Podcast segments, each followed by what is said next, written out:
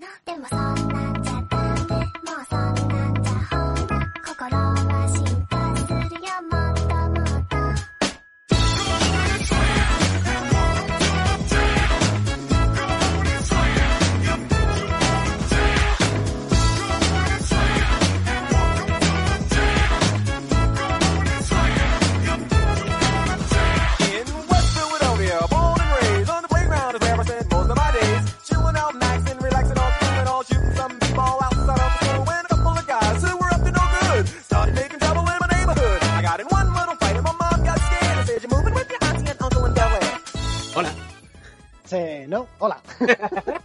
Hola. Hola. Hola. Amigos, bienvenidos otro día más a Topal Manga Anime. Bienvenido Ay. de nuevo a un programa más de Topa el Manga Anime. Gracias por estar ahí, chicos. ¿Qué tal estáis? Bueno, bueno, bueno. Hoy, hoy estamos, estamos muy contentos porque tenemos vuelta de, de un amigo que ha vuelto a venir a jugar con nosotros. Hoy en el plató con nosotros tenemos a. Ah, Hola. ¡Bien! ¡Bravo! Muy buenas. Otra vez. Ha vuelto eh, el hijo pródigo, uno de los hijos pródigos. Eh. Creo que es, el primero que vuelve.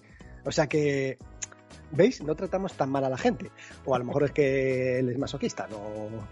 Yo creo que viene a No hacer terapia. descartemos ninguna de las dos opciones. Desde luego. Yo creo que viene a Bueno, hacer ¿qué tal? terapia. Viene a echar el rollito mensual y dirá, yo ya me quedé relajado y- y ya vais tirando.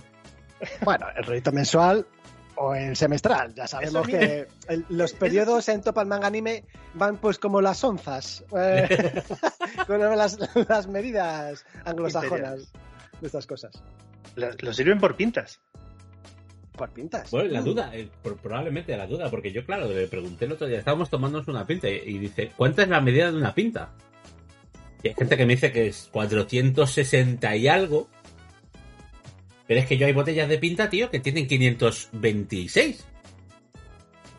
Bueno, pero eso Mm. es como, me imagino que como las millas. Las millas es unos 600, pero las millas náuticas es otra medida, ¿no? O sea, Entonces, estamos hablando de pintas náuticas. Pintas náuticas. Claro, esto, esto Sí, también eso puede ser es- dependiendo de la latitud. Donde tú No, la las pintas cerveza. náuticas son los que van vestidos con el polito, los pantalones cortos y las ¡Oh, no, chancletas no! en, en las playas. Esos son las pintas náuticas. Los, los- los- los distingues porque llevan el jersey abrochado por los hombros. Haces el típico diagrama este de Ben, el de los tres círculos, ¿sabes? Y es pinta de marinero, comunión. Sí, Y no me acuerdo cuál sería el tercer círculo, pero bueno. En Es una forma de hablar un poquito así, o sea, ya sabes. Bueno, yo lo primero quiero hacer un disclaimer que es, eh, como decís, vine hace dos programas, después hubo un pequeño parón, no fue mi culpa. Si hay otro parón después del programa, no va a ser mi culpa.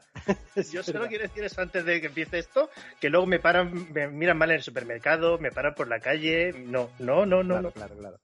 Bueno, hay que decir que eh, dependiendo de cómo salga el siguiente, por descartes, será nuestro amigo Casca o nuestro amigo ¿Qué tal?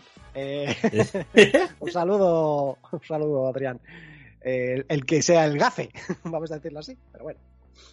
De esta manera yo creo que graduamos nuestras pausas en, el- en función del tamaño de tus comentarios. Vale, pero entonces eh, tengo que tenerlo en cuenta. Cuanto más grande, más pausa o, o y el comentario pequeño- también. ¿Es, es, es proporcional o inversamente proporcional? Para, Eh, para no, saber. no- no puedo, no puedo. eh, No tengo sí, ni puta idea. Si es para, si es para, para eh, que caiga sobre ti la culpa, nos da igual el resultado. O sea, va a ser culpa tuya y punto. Me van a seguir cobrando más en la carnicería por vuestra culpa. Correctísimo. Pide, pide el, el bono social a Iberdrola, que te lo van a dar. Hombre, si, si, eh, si emitís menos, desde luego que sí, porque ahorramos electricidad. Y salud mental. Pues si la gastáis igual haciendo F5, a ver si sacamos programa. A mí no me engañas. Hacéis más F5 como la página de Nintendo cuando quieres reservar el juego. Uh, ¿Vas a abrir ese melón? ¿Lo has conseguido al final o...? Eh, sí, la he conseguido al final, pero madre mía. ¿Cuál bayoneta? Eh, eh, no, eh, Xenoblade Chronicles 3. Que la edición limitada era exclusiva de la página de My Nintendo y ha sido todo muy divertido. Pero de esto debería hablar en otro En otro programa. En otra ca- categoría de programa diferente. Por cierto, Goti. Goti, sí señor. Qué juegazo, qué bonito es. ¡Ay, qué bonito! bueno, perdón, que es- es- eso, en- eso va en, en otro, como bien dices, en otro programa. Bueno, pues yo qué sé, vamos a... Hoy tenemos muchas, muchas cosas de las que hablar, mucho contenidito así rico, mucho picadito. Y yo qué sé, ¿estáis preparados, amigos, para lo que se os viene encima? Eh, no, bueno, iba a decir, no creo que, que este vaya a ser tan, tan, tan largo, pero bueno, lo intentaremos. Un saludo a los... Ay, ¿quién era el que... El cabrón del Vecchio era, me parece a mí. Dice, una, una hora una hora cincuenta el último programa, pero cabrones, eso no dura nada. Y digo, qué cabrón. Sinvergüenza, que eres un sinvergüenza. Totalmente, pero de todas maneras tenemos que dejar de ponernos límites al corazón. Es decir, que Sí. salga lo que salga, que salga lo que salga. Y ya está. Y ya está. Al confort. Correctísimo. Bueno, y, y lo que sí hay que, bueno, eso lo comentaremos luego, hay que mejorar el tema de, de- de las pausas y de los silencios y tal. ¿Sabes? Hay, hay- bueno, ya lo comentaremos luego, pero esto de no verse, ah, Claro, ese es el problema. pierde un poquito de tema. Pero bueno, de eso, de eso hablamos luego, que nos lo dicen un amiguito en, Mm. en los comentarios. Eh, pues lo dicho, ¿empezamos ya? ¿Qué os parece? Venga, dale. Perfecto. Vale, venga, vamos a darle. ¿Por dónde empezamos? Empezamos como siempre por los comentarios. Correctísimo. Correctísimo. Pues venga. Pues ala. Empieza. ya estamos. A ver, no. eh, a ver, léete los otros dos comentarios porque como ya Sí, que yo estoy aquí, otros ya no puedo comentar los míos sin necesidad de leerlos. No, bueno, los lees y los comentamos a la vez. Los otros dos son míos, no te preocupes. Los, pues los leo y los comentamos. Correcto. Vale, pues entonces empieza tú para no perder costumbre, que, que es tu sección. Vale, pero es que por orden cronológico tú vas primero. Oye, bueno, pero es que por orden cronológico siempre voy Vale, de acuerdo. ¿Os vais a Eso es pelear? verdad, Eso es verdad. El- el- la pole está siempre ganada, vamos a decirlo. Bueno, pues venga. El último, el último es que empe- el primer comentario lo hice antes de terminar el programa, por eso lo hice de un segundo, porque soy un ansias. No, no pasa nada. Te queremos igual. Bueno, pues entonces empezamos por, por Vivergo, que nos dice: Buenos días. Primero mi porra. Supongo que habéis tardado dos meses en volver a grabar. ¡Eh! No, esta vez no. Casi. Pe- Pero, pero ha sido por eso, no ha porque lo has puesto. Sí, yo creo que ha sido un mes aproximadamente. ¿Esto de cuándo No. es? El día 11 de septiembre es el comentario. Sí, el programa está subido el día 10 de septiembre y estamos, fíjate, a 16 de Pero octubre. yo creo que se refiere a lo que hemos tardado entre este que estamos leyendo el comentario y el anterior. Mm, No, no, no. Él, él está haciendo un- una porra Claro. sobre el futuro. Dice, bueno, habéis tardado, pues. Entonces diría tarde. "Ta- tardaréis en vez de habéis tardado. No, porque, porque lo está diciendo como que ya estás leyendo su comentario pasado dos meses. Claro, Ah. claro. Dos meses o más. Ay. Si es que, ¿ves, Vivergo? No puede ser con nosotros. Bueno, eh, vuelvo a empezar, que me, es culpa vuestra. Primero, mi porra. Supongo que habéis tardado, no, dos meses en volver a grabar. Segundo, me encanta cómo lo estáis haciendo, ¿seguro?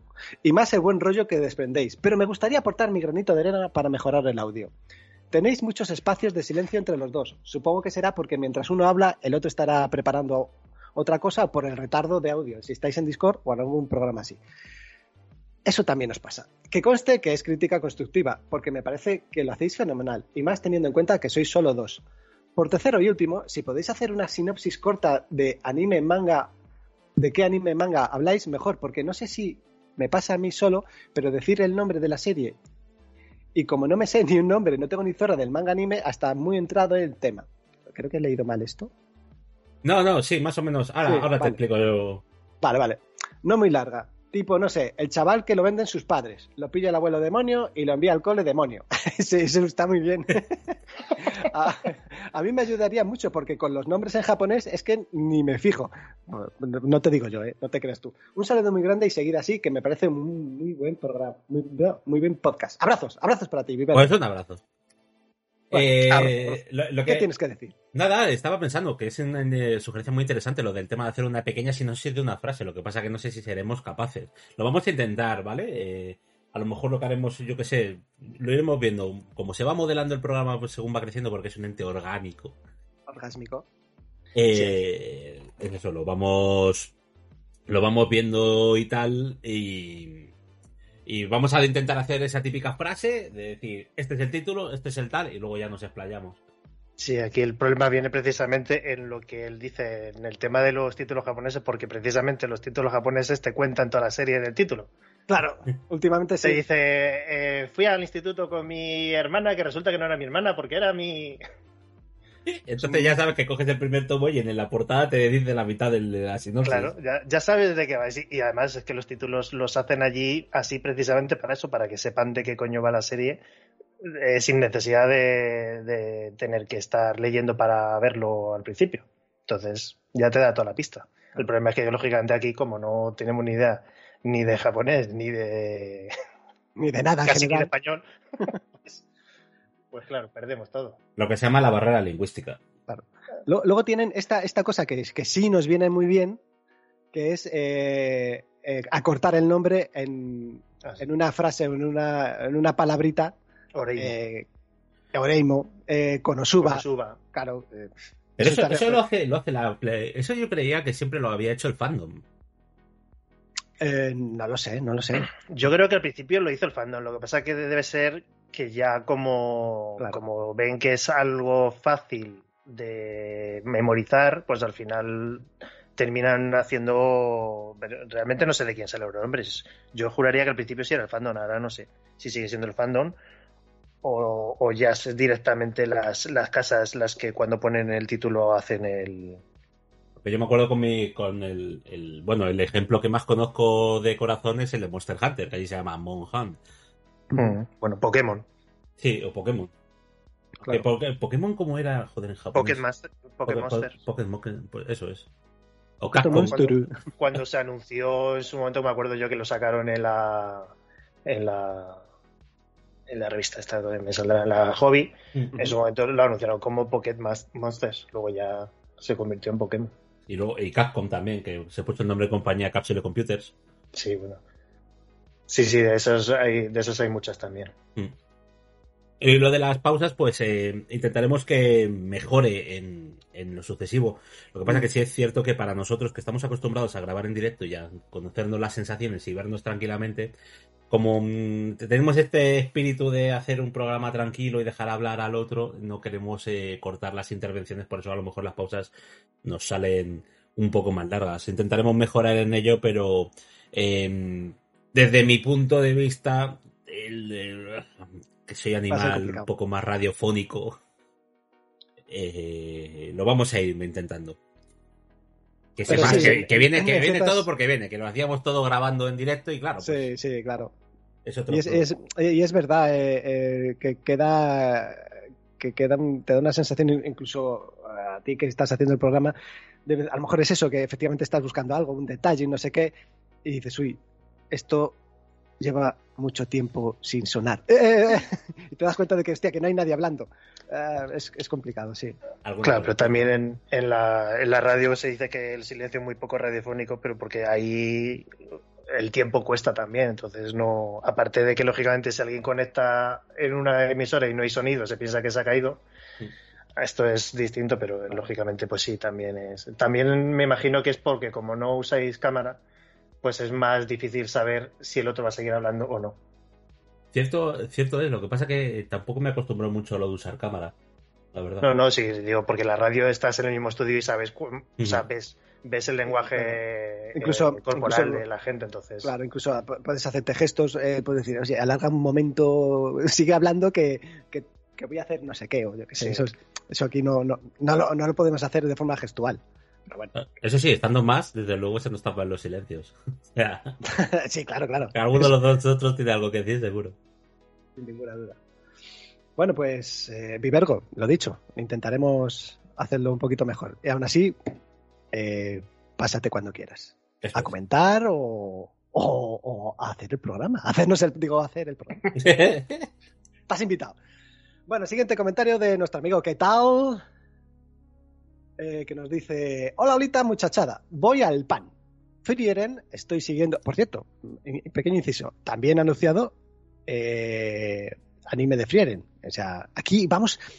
Vamos seleccionando cositas que van a salir en anime. Si es que somos. Bueno, también, también te, te digo una cosa, eh, con la cantidad de animes que se sacan a lo largo del año, Sí, es difícil que haya un manga que no se vaya medianamente extenso, que no se vaya a animar porque es que ya necesitan, necesitan material. O sea, de- de- tiene- necesitan sacar de cualquier cosa, porque si no, al final, eh, ¿qué terminan haciendo? Pues como, como ahora, el rescatar clásicos como Urusei Yatsura, por ejemplo. Por ejemplo, sí, sí. Oye, pues mira, eh, yo ni tan mal. No, no, sí, Y yo yo- creo que merece, merece la serie, Frieren. Es muy chulo. Bueno, sigamos. Eh, Frieren, estoy, eh, estoy siguiendo el manga en España al día. Y es de esos placeres culpables en los que no esperas que ocurra nada loco. Solo viajar con una compañía agradable y con la elfa dormilona más mona de todo el manga. Con perdón de Dilith de Lodos War, que me excuse Tuca de Gate o la voluptuosa Equidna de Queensblade. Con Mushishi, más de lo mismo. Otro de esos viajes sintoístas en los que los protagonistas son la naturaleza, la interacción del hombre con ella, la corrupción humana que causa disturbios en la naturaleza y la vida. Y mientras tanto, te desarrollan a un personaje tremendamente humano, falible y empático, sin grandiosas escenas de acción, pero con momentos muy dramáticos. Un absoluto 10. Sí, señor. Yo por aquí he visto poca cosa. Volver a, a ver y leer Bird the Witch, empezar Non Non Biyori y Cyberpunk Edge Runners, que la terminé hace poco y me ha vuelto loco. Aunque con los estrenos de Chainsaw Man, la tercera de Mob Psycho, regreso de Bleach, la temporada 6 de My Hero Academia, temporada 4 de Golden Kamuy, Blue Lock y el remake de y el remake de Urusei Yatsura o la gorda gorda MSG The Witch from Mercury. Móviles Madre soy mía. Gundam. Móviles Sí. Madre mía, la- por cierto, muy, muy chula. Madre mía, la locura de otoño que empieza. Un saludete. Otro saludete para ti, Majo. ¡Hola! Otro, Esta otro, esta otro vez que también tiene que venirse otro día, coño. Cuando quieras. Eh, Que, que de aquí, ¿qué? Algún. Bueno, yo también he visto Edge Runners y me parece fabulosa. Pero Runners, fabulosa. Esa, esa es para que le dediquéis. Mira, vente, vente la semana que viene, y, y- o sea, el mes que viene y, y lo habláis. O lo. Correctísimo. Porque esa también, esa a mí se me queda grande porque es una, es una burrada, la verdad. Ahí se nota que han puesto todo, toda la carne en el asador. Sí. Hay- bueno, todos los yenes en el asador, nunca mejor dicho también. Pero vamos, ha, ha ido eh, estos de CD Projekt, han ido, han dicho, como esto, ¿qué me hacéis con esto? Dice lo que quieras. Aunque, aunque casi, casi, casi, casi se cargan un personaje, pero bueno. Bueno, yo ahí, como no he jugado al juego, no sé mm, si todos son inventados. No, o- no, yo tampoco, ¿eh? No, yo creo que es todo inventado, ¿eh? Que es una historia que ocurre ahí en, en Night City y fuera. Sí, sí, pero lo dices por Rebeca. Sí, la, el Loli.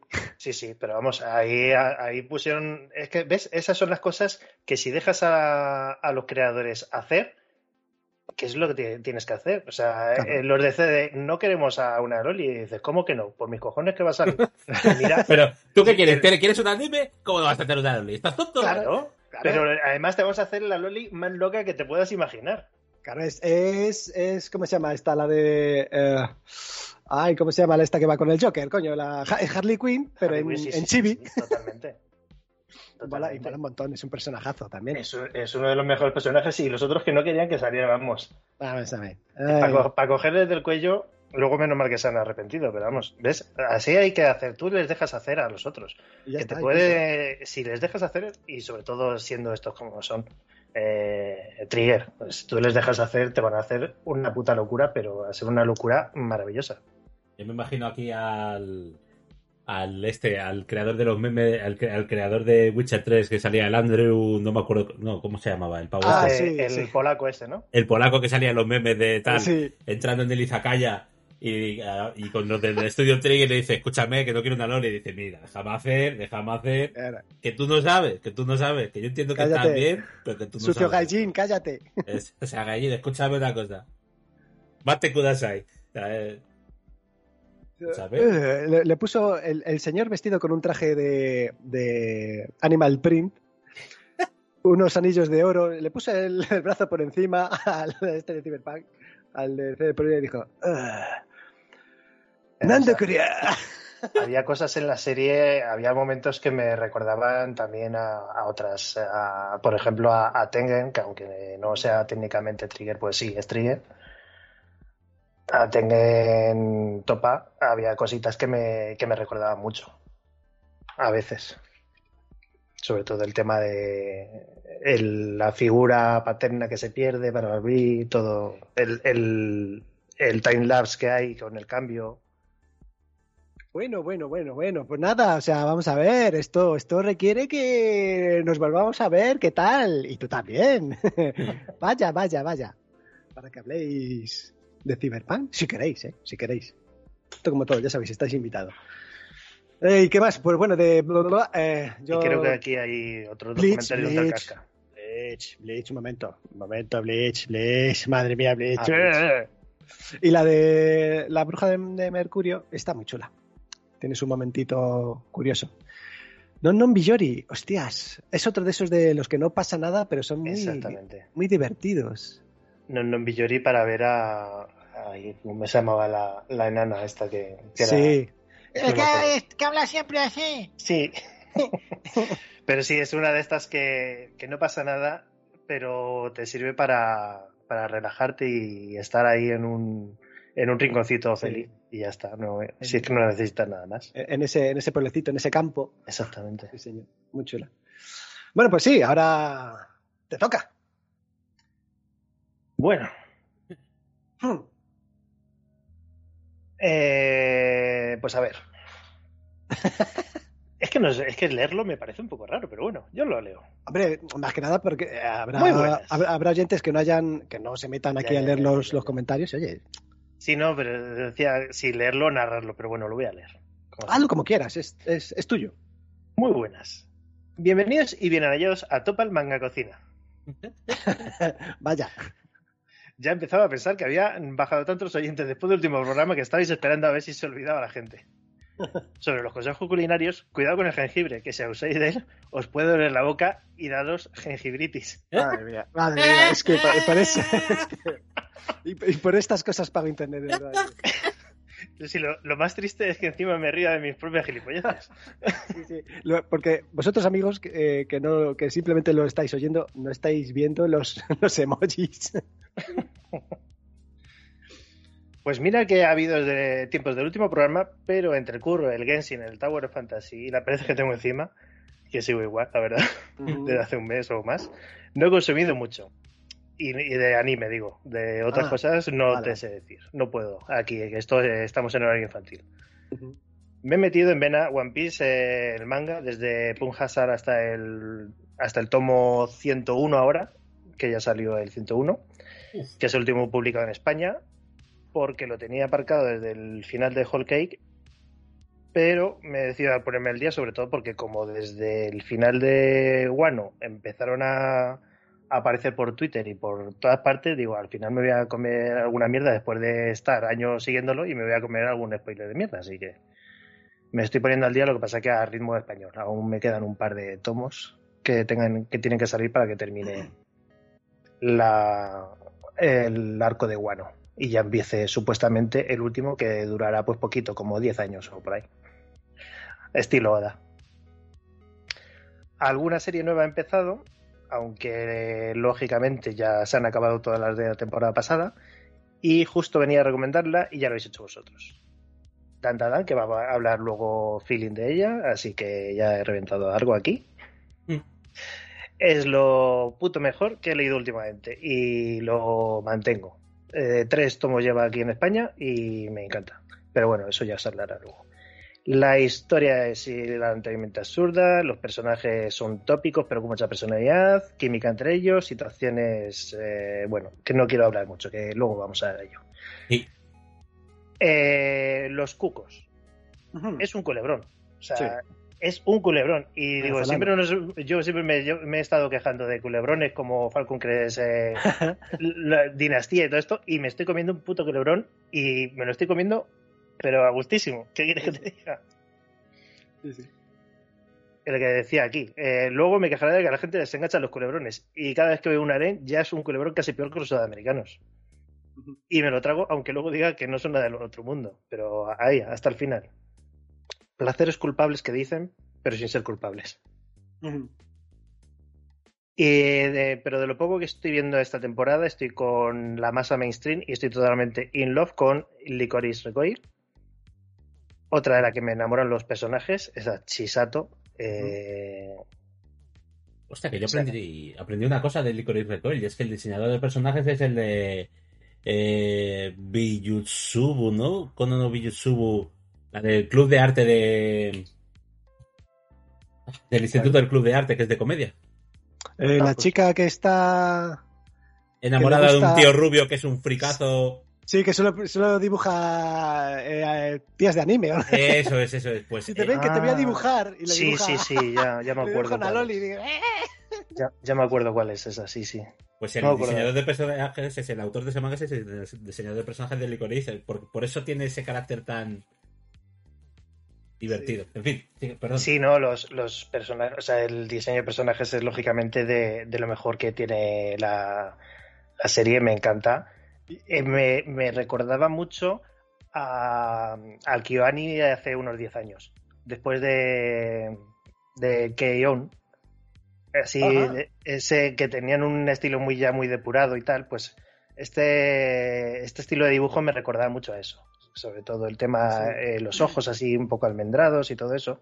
Pero Kaion eh, a lo mejor es un poquito más, eh, al menos el, el trazo es un poquito más afilado, más anguloso. Sí, ¿no? que es cuando empezaron a cambiar, porque justo antes de eso sacaron eh, Haruhi, la Ajá. primera temporada, y luego la Aquí está, y luego a partir de que yo cambiaron un poco el estilo de, de dibujo.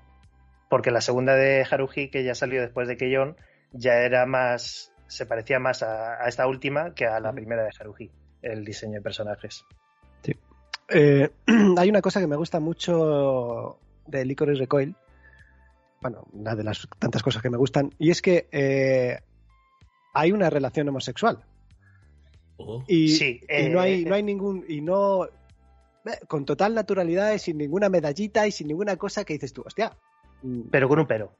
Sí, bueno, claro. Los dos que tienen la relación homosexual no son japoneses. ¡Oh! Los dos son extranjeros. Sí, bueno, sí. Te Sí. O sea, ese es el Es típico. que yo también, yo también caí en eso. Dije, coño, eh, hablan de unas relaciones homosexuales. Y luego caí y dije, pero ninguno de ellos son japoneses. O sea, buscaron la manera de romper la norma, ¿eh? Eh, Eh, exactamente. Vaya, o sea, vaya, vaya. querían hablar de ello, pero lo que no querían es. Porque ya sabes, ya sabemos que al fin y al cabo eso sigue sin estar bien visto por allí. No, pues, eh, Aunque ya iban, a abrirse en algunos sitios. Sí, el- iban, iban a probar, ¿no? Ya el matrimonio. en, eh, el otro día vi una foto que habían puesto el, el puente este arcoíris de, de Odaiba, creo, eh, tal, porque en- por ahí se había aprobado el, el matrimonio homosexual, pero no, pero esto debe ser como en Estados Unidos, que como van por Por prefecturas y demás, claro. prefectura, pues en algunas sí, en otras no. Vale, vale, vale. Pero vamos, que sí que, o sea, que a mí me, que me parece perfecto, lógicamente, Claro. pero que es eso, que aún, aún van con algo de cuidado por lo que veo. Bueno, pues después de haberme echado un poquito de agua al vino, gracias, Casca. eh, aún así, aún así No. me parece, me parece un- Me una parece. relación muy bien llevada, muy, no sé. Me ha gustado mucho. Sí, pero por eso, porque tampoco hace falta insistir en, en ni, ni nada en ello. Que, que me lleva justo a, a la parte contraria, que es la, la polémica que ha habido también por la serie de, de unos que se quejaban de que, Ah, sí. de que no había habido eh, suficientes Yuri. Digo, pero ¿de qué? Es que ¿Por no lo es. Que- claro, es que no, yo no. Yo, Y- digo, si- y lo hubiese habido, estoy pues, perdiendo la perspectiva, pero yo ahí no he visto Yuri ninguno. ¿Por No, qué? no. No hay ninguna. Ni siquiera hay una atracción sexual no resuelta, siquiera. O sea, no hay No. nada. No, no. Yo ahí lo que veo, pues eso es, eh, es una, una relación de, de que una se abre la otra, una es más abierta, la otra más Claro. cerrada, y, y le descubre un poco lo que es la vida, pero ya está, pero no tiene por qué todo eso terminar en, en algo sexual. Sí, sí. Mm. ni, ni siquiera en amor, es, es, una, es una amistad muy bonita entre ellas dos y ya está. Claro. Es que Que se, Chisato, va, que se va fraguando poco a poco, porque Chisato no hace más que romper las barreras que, que tiene Taquina Mm. ahí, y a, a base de, de, de cariño, de afecto y de, de sonrisas, pues se la acaba ganando. Y además es que Chisato no, no, se, no se puede ni llegar a considerar siquiera una, una waifu, como tanto les gusta, Mm, porque eh, es, es tan es tan pura y tan todo Sí. que es que o sea, o sea, te enamoras de ella pero no de una manera ni romántica ni sexual porque es que es tiene una personalidad sí, sí. que dices yo querría tener a esta persona a mi lado siempre pero solo por, por cómo es, ya está, Sí, sí. no, no es otra cosa. Correcto. Pero bueno, ya sabemos cómo, cómo son estas. Que, el que, por cierto, que la, la típica esta que tienda que ponen los productos de del anime o del manga de turno, se habían acabado todos los productos excepto los de Sí. una. Ya, que sí, lo he me, ha, visto. pa- me ha parecido muy gracioso, pero bueno. De todas maneras, yo creo que también tenemos este cristal, porque cuando estás en el mundo del manga y del anime, eh, pues te pasa lo que te pasa, ¿no? Que en algún momento vas a experimentar la parte un poco más oscura, la parte un poco más de íntima, ¿no? De- del manga y del anime, y muchas veces eso nos eh, tiñe el cristal con el que vemos eh, las series, es decir, nos eh, redirige, ¿no? Nos dice, de- esto que podía parecer en algún momento una cosa, eh, nos hace pensar en pensamientos más oscuros y creéis que es eso lo que le pasa a esta serie. Mm, No, Yo- o sea, yo lo, eh, o sea, no sé, yo no, no- yo lo que no he entendido tampoco es, como dice Casca, el, el que se haya asumido, que haya gente que, que haya pretendido eh, llevar esta relación más allá de eso, de una bonita amistad, no sé. De todas maneras, aquí también yo creo que hay dos problemas. Primero, que eh, lógicamente, aunque hoy en día eh, todo el mundo ya tiene acceso al manga anime y se está normalizando en plataformas y está saliendo y, y ahí sigue siendo un, pro- un producto eh, principalmente de, eh, y enfocado para ellos, sí. a- a- para ellos, o sea, quiero decir, con sus con sus tropos culturales, con sus gustos eh, independientes y tal. El problema es que es- es, eh, ahora se enfrenta el fandom de ellos con el fandom del resto del mundo. Porque si tú ves eh, las listas de lo, lo mejor del año según la revista Oricon o lo que sea, no sé cuántos, y ves a, a, eh, gente de Sudamérica o a americanos o a europeos diciendo, pues estos no tienen ni puta idea porque estas series que dicen ellos que son las mejores son una mierda comparadas con estas. Eh, digo, pero es que no lo estáis entendiendo, es que no es para vosotros. O sea, a vosotros os puede gustar incidentalmente porque, porque sale, pero no está dedicado a vosotros no es para vosotros. No es como, por ejemplo, la de la de Cyberpunk, por ejemplo, sí que está más enfocada a un público internacional. Y eso que, que tiene mucho, mucho de la animación japonesa, pero está más enfocado a, eso, a que sea un producto más internacional. Pero las series estas de institutos y de todo esto, sí, sobre todo esa- esas de, de estas de Slice of Life y demás. Es que no, es que, quiero decir, el problema es que los otros se meten como si fuera para ellos, no, no es para ti. Tú las ves y te gustan, bien, disfrútalas, pero no te metas que porque no está pensado para ti. Y ya está, así que no hay otra. Y yo creo que el problema viene de viene de eso, de, de lo que pero bueno, eso nos está pasando en manga y en todo, lo estamos viendo en todas las series que salen ahora, eh, de cualquier tipo de fandom. Eh, la gente tiene una idea en la cabeza y cuando no les llevas por ahí, ya se quejan. Sí. Y se van a quejar siempre, pero, pero porque no se puede hacer algo a gusto de todo el mundo. Es que es imposible, porque cada uno se monta sus películas en la cabeza y, y quiere que tire una historia hacia un lado y cuando no tiras hacia el lado, pues una de dos, o lo aceptas y, y lo disfrutas o, no lo, o lo dejas de ver y ya está, pero no, aquí es quejarse. Claro, yo creo que tenemos que entender también, ¿no? Que eh, en su momento debemos hacer concesiones. Y si la suma total de las cosas a las que tenemos que hacer concesiones nos sale negativa, pues oye, no nos gusta la serie y ya está, es perfectamente plausible. Claro. Pero, No como producto va a tener sus, sus redondeces y sus aristas. Y eso es lo que realmente hace cualquier tipo de obra, ¿no? Que eh, puede tener contenido que sea más afín contigo o puede tener contenido que no. Y eh, no vas a... Bueno, ojalá conectáramos todos con obras al 100%, pero a un 70 o un 80% yo creo que es más que aceptable que la obra sea buena para ti.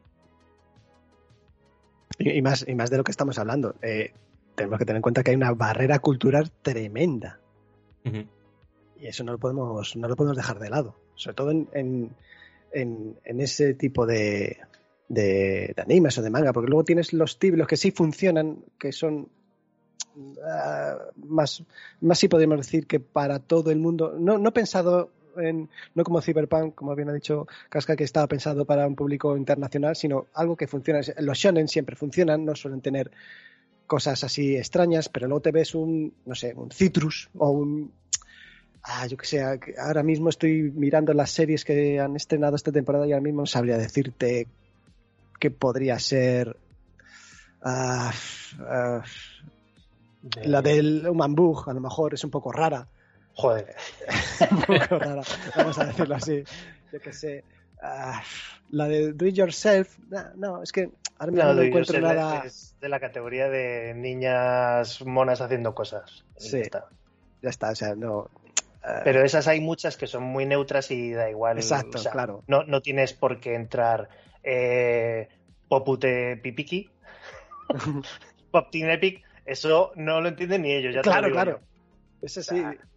que hay mucha gente, yo cuando... eh, una de las quejas que, que más... Bueno, quejas. Uno de los comentarios que más me suelo encontrar es de sobre el, el tema del humor. No, no voy a entrar en Ponti de Becky porque es otra, es otra historia distinta. Pero el tema del humor japonés que, que hay gente que no entra y no estoy hablando del, del humor más absurdo, que lógicamente eso es más complicado sino el humor más normal. Entonces yo igual, nosotros ya lo tenemos tan interiorizado porque hemos visto tanto que a lo mejor hay cosas que nos parecen normales o nos parecen graciosas que otra gente no lo ve así.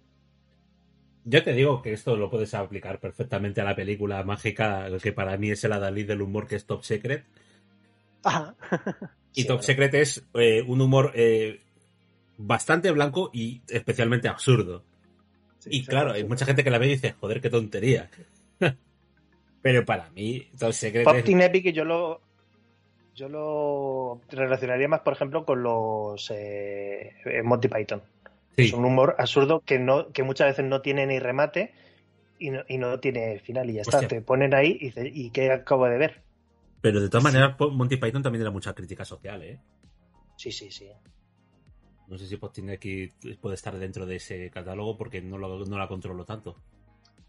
Yo lo que veo no me parece tanto, me parece simplemente humor absurdo. Pues como lo era, eh, como, como era otra, otra, que no me acuerdo. eh, no, me sale, no me sale ahora, luego me vendrá el nombre. Sí, bueno. ¡Eh! Eh. ¡Ojo! ¡Alexa! Tú calla. ¡Alexa, qué haces! Alexa, ¿qué hora es? Alexa, Son- apaga la luz. Son las XX. Bueno, que íbamos por la mitad de tu comentario no. No, es, ese comentario ya ha terminado porque ya el, el- lo siguiente era la despedida, pero como luego he escrito otro, Ese, ese. Vamos, siguiente. hago un segundo comentario cortito que al final no he dicho nada de lo que habláis, porque el primero me, ya te digo que me, me- me pudo el ansia y lo escribí antes de que terminase, eh, terminara el programa. Eh, ¿Cómo vas, Kotaro, y cómo- cómo- y perdona, ¿cómo, cómo vas a hacer en, en este para comentar lo que estás comentando? Uf, es complicado, ¿eh? Tienes que hacer un, un ciclo temporal, un... Metacomentario. no, en este, en este me esperaré un tiempo para ver de las series que estoy viendo y haré un comentario sobre eso. Sí, señor.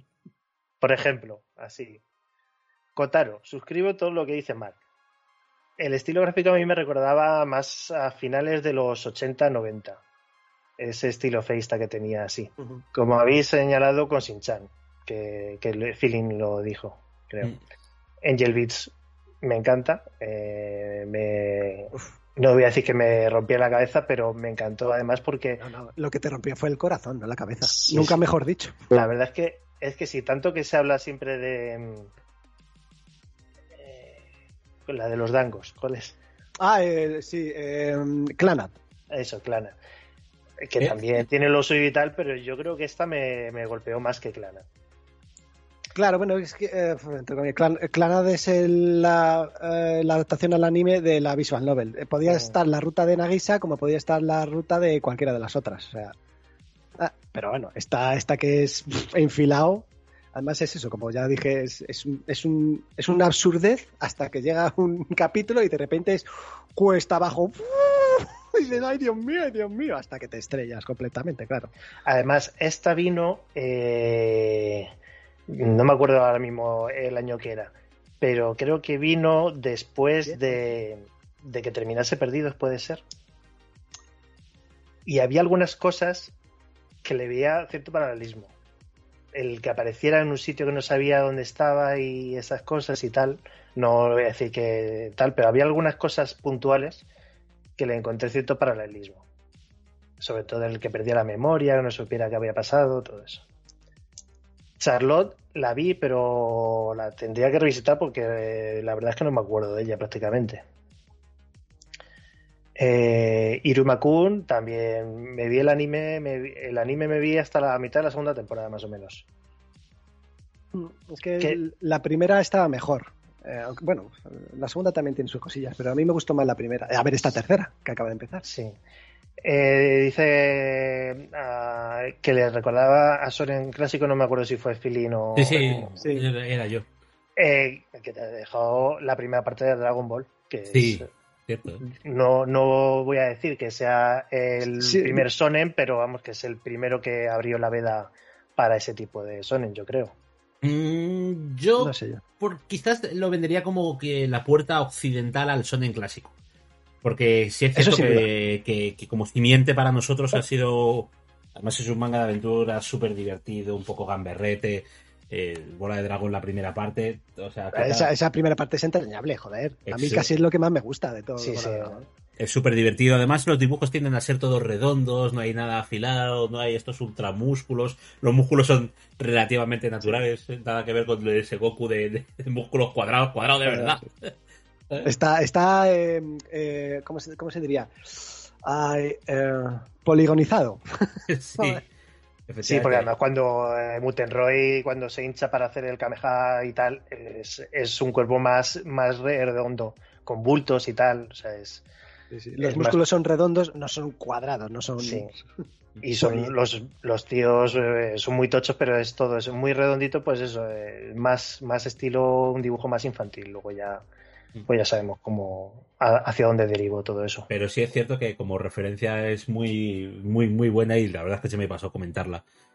Porque es eso, de- de- si queréis un ejemplo que hayáis tenido a mano de Iruma Kun con, con ese, eh, ya no tanto dibujo, pero quizás más inspiración, es muy, muy parecido a ese sonen clásico aventuresco, eh, sin mucha pretensión, como puede ser la primera parte de Bola de Dragón. Eh, a mí la situación, lo de vender al hijo por deudas y tal, me recordó a Hayate no Gotoku, que igual la primera temporada también era más, más comedia pura, más absurdo, más, más parodia, más estilo Gintama. Luego ya pasó a ser más romcom a partir de, de la segunda. Ya también cambió totalmente el, el estilo, el, el tipo de, de serie. Divertida también. Y escucho ahora el mensaje cifrado de Mark. Licoris, ya lo he dicho que me ha encantado todo y ya lo hemos hablado. Engage Keys, que me, llamó la atención, que ya lo ponía por aquí. Eh, no la tenía ni en el radar. Le he puesto remedio, me, la vi entera. Eh, me ha sorprendido porque parecía demasiado. Bueno, me ha sorprendido hasta cierto punto. Porque parecía por la típica serie esta de el prota que tiene poderes, pero resulta que siempre tiene mujeres al lado que tienen más poderes que él, pero las tiene que despertar con, pues en este caso con un beso, lo que sea, para tal. Bueno, vale. Pero Menos mal que es un beso.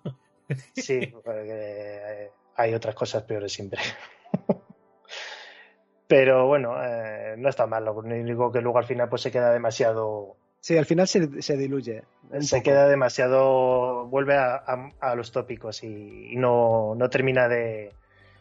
A mí hay, en esa serie, por ejemplo, hay dos cosas que me que yo tenía más ganas de, de ver algo, que era el tema de los de los eh, las empresas de mercenarios, que no se tocó prácticamente nada y se le podía haber sacado algo de chicha a eso. Y sobre todo eh, el tema de los mensajeros estos que te entregan algo ipso facto, Sí, sí, que eso sí. podía haber sido un punto cómico muy bueno y no se le ha sacado tampoco provecho. Eso- eso- no sé, esas dos cosas ahí pues se ha desaprovechado un poquito, a mi parecer. Eh, también se nota, la- esta también es de A, A1, igual que Licoris, y como se nota dónde ha ido la pasta. Pero se nota muchísimo. O sea, la niña bonita ah, es una y no otra. Es más, eh, lo decía por aquí, eh, mira, que se ha, se ha usado mucho metraje de la propia serie para el opening, cuando lo, lo normal es que el opening sea prácticamente eh, una animación independiente. Y aquí, sin embargo, se ha utilizado muchas partes de la serie para, para el opening. Eso es que o, o va, iban mal de tiempo o iban mal de dinero. Yo supongo que sería lo segundo sobre todo. Porque si han podido utilizar eh, capítulos avanzados para el opening es porque lo tenían prácticamente hecho. Sí. Y otra cosa que me ha llamado la atención, porque, eh, bueno, ahora eso ya lo comentaré ahora, adelante. Eh, ta, ta, ta. Algo de intriga policíaca, guardando los secretos, bueno, vale, bien. Lo que digo. Eh, al final ha, ha terminado. Ah, sí, mira, que aquí el, el prota fumando, que eso se ve poco. Sí. Supuestamente me imagino que tendría 18 o 20 años, no me acuerdo. Porque el tema de las edades aquí también es un poco complicado. Claro, No, se habla mucho y, y físicamente tampoco se nota. De hecho, eh, tiene una relación con una que va al instituto. Eh, a ver. Sí, bueno, que va al instituto, pero. eh, o sea, de- pero que es un demonio. Sí, bueno, ya, claro. Pero bueno. Sí, pero que, y la otra, por ejemplo, la otra con la que tuvo algo y está trabajando con la madre y todo eso, para hacerla que parezca mayor, lo único que hacen es le ponen un traje, Vestidos, sí. vestido, un traje este con y le ponen joyería, que tampoco es normal ver ese tipo de accesorios en personajes, que es la única manera que tienen de hacer que, que esa tía parezca de veintitantos en vez de de 17. con Entonces, bueno, el-. Sí, y es lo que digo, hay, mira, el prota fumando, hay sexo, hay besos húmedos y hay tentáculos y no hay nada de chi. Claro, falta, falta ese toquecito. No, no, sí, pero quiere decir que si, si el mérito tiene sacar todo eso y, y que no haya nada de Sí. en toda la puta serie. Claro. Eso ya es un mérito en sí. Claro. Estamos perdiendo los valores. Y bueno, pues que eh, ya la terminé, entonces eh, decía que se queda un peldaño por debajo, pero bueno, eh, se queda un poquito más por debajo que Licori. Licori la verdad es que a mí me gusta mucho, que luego he estado viendo comentarios en Miami Melis y la verdad es que es lo que te decía, ¿ves? En Occidente tampoco veo que haya gustado tantísimo. Entonces yo creo que ahí está el, el gap cultural. Podemos decir entonces que Kojima se equivoca. Kojima, bueno, podemos decir que se equivoca. Habrá gente que diga que nunca se equivoca. Kojima estaba con Licorice a, topi, a topísimo. Sí, ¿eh? sí. Sí, No, y, y yo también, sí, por eso digo. Mm. No, eh, claro, claro. Y Kojima japonés, o sea, por mucho que, que sea un flipado de- del cine occidental, él, él le pasa lo, lo contrario que a nosotros. Él es japonés y le gusta lo occidental, y nosotros somos occidentales y no nos gusta lo japonés. Entonces, a lo mejor tiene el mismo gap cultural que nosotros tenemos con lo suyo. Por eso hace personajes occ- occidentales de esa manera japonesa. Y bueno, y estos son los dos comentarios míos. Aparte de, de eso, quería comentar un pequeño de, de la otra serie que he visto así de la temporada pasada que me ha llamado la atención, que era eh. Tocotó. Tocotó, Tocotó Licoris. Eh, Tokoto Licorice. No, era Yurei Deko. No sé si la habéis visto habéis visto algo de eso. Eh, yo creo que sí la he visto. Es que ahora mismo no le pongo, no le pongo cara. Yurei Deko es esta que tiene un, eh, un aspecto gráfico muy pasteloso, muy infantil tal. ah, no, no, no la he visto, no la he visto. Vale.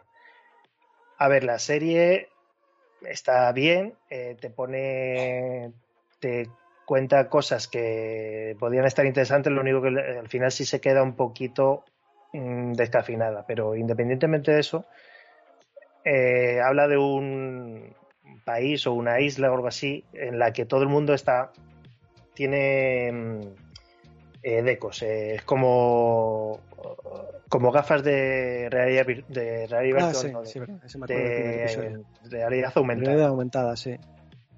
Entonces todo ahí eh, está influido con el tema de los, los likes, que aquí son low, eh, en exponer todo y, en que hay un, un organismo que te que corta todo, todas las noticias que sean malas, todo lo que sea malo, se lo corta para que nu- nunca le llegue a la gente. Entonces, la gente eh, solo ve cosas buenas. Eh, ya te digo, la serie en sí está interesante. Sí que es verdad que luego se queda un poquito blanca en el- de lo que podía haber si le hubieran metido un poquito más la leche, pero me llama la atención porque tanto Licorice como Yurei Deco como Engage Kiss, eh, tres series de la misma temporada, una de las cosas de las que tratan es de cómo eh, se- las autoridades esconden las verdades a, a la gente. Que eso ya no es la primera vez que se trata, pero que, se- que también nos dice un poquito en la época en la que estamos ahora. Es verdad, sí. Sí, sí. Porque en Licorice, eh, la Licorice eh, borraban todo lo que se refería a ella para que nadie supiese que existen. En Engage Kiss igual nadie sabía que existían los demonios porque se tapaba gubernamentalmente y aquí es lo mismo. Hacen que nunca les llegue a la gente las eh, noticias malas o las cosas eh, negativas para que no se tengan que preocupar por eso. Sí. correcto. Tres sabores de 1985. Sí, Sí, sí, por eso digo que, que nuevo lógicamente no es porque esto se ha tratado ya muchas veces, pero que llama la atención que en la misma temporada eh, coincidan. Hmm. Entonces también, pues eso, también eh, siempre se dice que, que al final las obras, por muy cualquier obra, por muy mainstream que sea, siempre también tiene algo de, de lo que las preocupaciones de, de la sociedad en ese momento. Y se, y se nota, o sea, o sea, en, en la mayoría de estas se nota. La mayoría de obras se nota. Si no es un tema principal, siempre son temas secundarios que andan por ahí detrás. Yurei Deco yo la recomiendo de todas maneras, aunque tenga un aspecto que es un poco así infantil eh, en el dibujo, pero los temas que tratan, eh, eh, ya te digo, aunque al final queda un poco blanco, pero sí que se le, se le puede rascar. Se puede rascar y se puede ver ahí lo que, lo que te está queriendo decir. Y ya de paso, eh, vuelvo a recomendar que nunca me cansaré, eh, eh, no, Licorice, no. Den, Den no Coil, que también trata de la tema de realidad aumentada y, y de las implicaciones que, que pueden tener en la sociedad, aunque esta ya es un poquito más, digamos, más seria, aunque son niños los que lo protagonizan, pero sí que es un poco más, más seria y en algunos momentos un poco más oscura. Y, y es una serie que me encanta y no me canso de recomendarla. Y ya he hablado mucho. Seguid vosotros. Bueno, joder. Uf, madre mía. La culpa es tuya, que quieres que te haga el programa. Claro, Claro, no, no, no, yo he Claro, encantado. claro. Está de puta madre. Que bueno, eh, terminados los comentarios, eh, Hacemos una pausita musical. hacemos una yo, ¿no? pausita y nos metemos en el fregado. Me parece una idea estupendísima. Pues eso, amigos, no os vayáis, os ponemos un temazo musical que ya veremos cuál es. yo, sé cuál es, pero Barca no sé yo también sé cuál es. Barca de la casa, sí señor. Eh, no os vayáis, volvemos enseguida.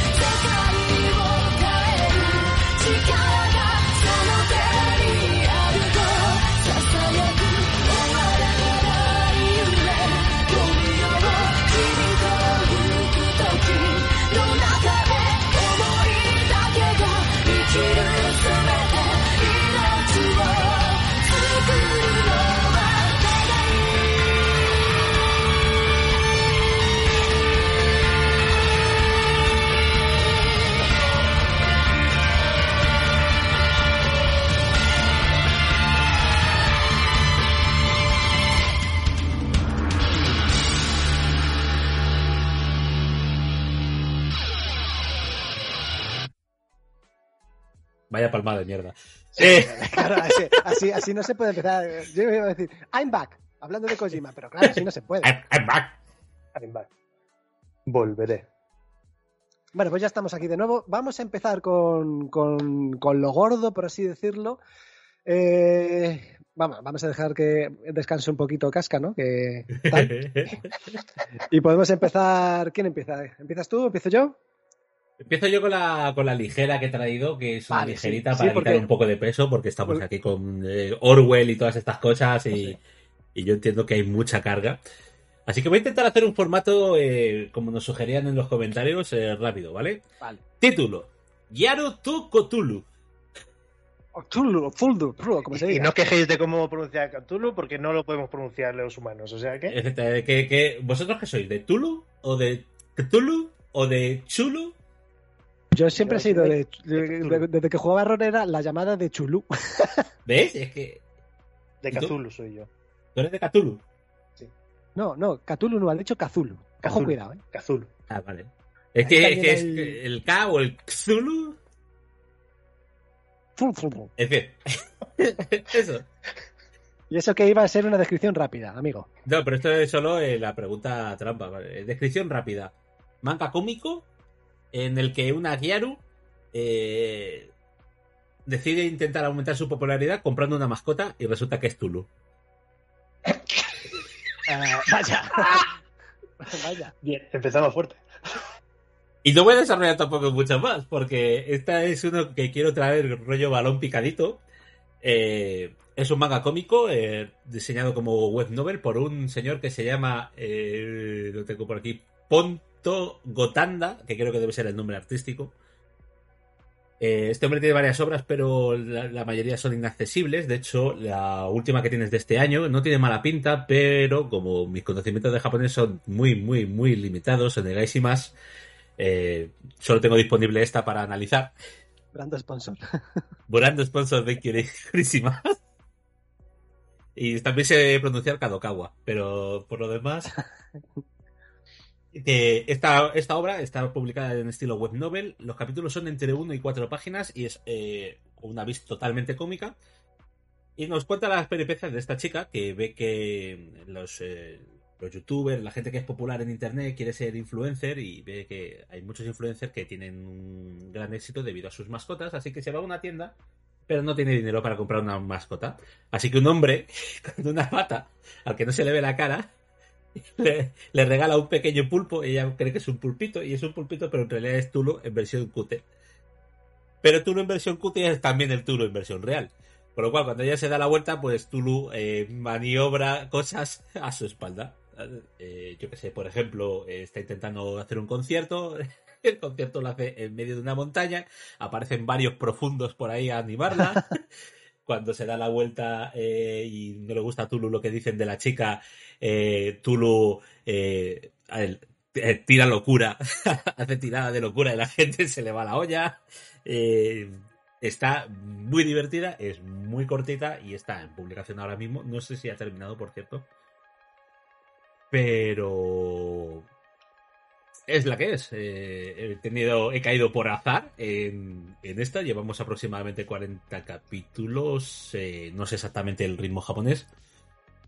Pero si queréis algo refrescante, divertido y con muchísimas coñas a Tulu, el mundo de Tulu, el juego de rol, eh, todo eso, este es un manga que, que es un claro ejemplo de cuando se mezclan dos universos, que yo creo que es estas cosas que se le dan muy bien en Japón, coger el universo de los idols y de las eh, gal eh, y, y luego el, uni- el universo de Tulu y toda la mierda de la cabeza de Tulu eh, y hacen una cosa que es súper simpática.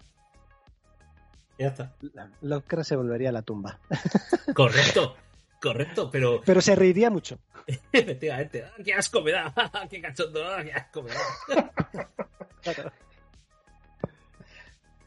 Yo no Ah, sé. O sea, 40, 40 capítulos de cuatro páginas cada capítulo. O sea, que Sí, esto o, es como, o uno, es decir, que a veces es de uno, a veces de cuatro.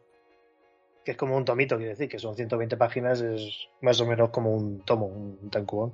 Si, si, llega, si llegas a ese, o sea, en 20 minutos, 30 minutos estás al día con la obra, si la quieres leer. Eh, Es decir, eh, es brutal. es que es brutal porque.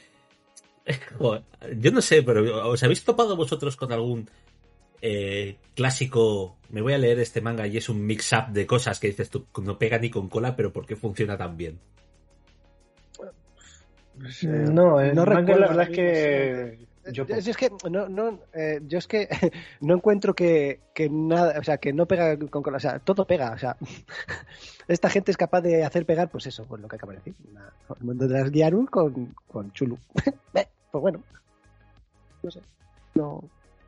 Sí, no- sí, aquí, aquí con meterle eh, niñas kawaii a todo lo ya, ya pega. Bueno, de hecho, de- de- hablando de niñas kawaii, el, Aquí día va que, ver. el, el día en que mi polla se convirtió en una, en una chica, o sea, es que, es que ¿qué me estás contando? No, eh, bueno, eh, era eso, pero creo que el título era otro. Sí, bueno, sí. Bueno, Descubrí como- que mi polla era una, lina, una Claro. linda chica o algo así. Es Algo que, de eso, sí, bueno. Yo creo que esto es cuando el tío le dio la de Midori no Hibi, que por cierto está publicada en España, Midori no Hibi, o, o Échame una mano Midori, que básicamente que es, eh, se convierte en una, eh, la mano derecha del protagonista. Además es del pavo este de... Ah, Parasite? Dime. ¿De Parasite? No, Midori no Hibi es del, del tío este de, de Aoi Kora de Colaje Perfecto. ¡Oh! Hago en la leche bendita, voy a tener que buscarlo. No sé, bueno, mientras, mientras yo te agrego otro que, que- que hemos hablado esta mañana, que es Kokan Musou, que es el guerrero de la entrepierna.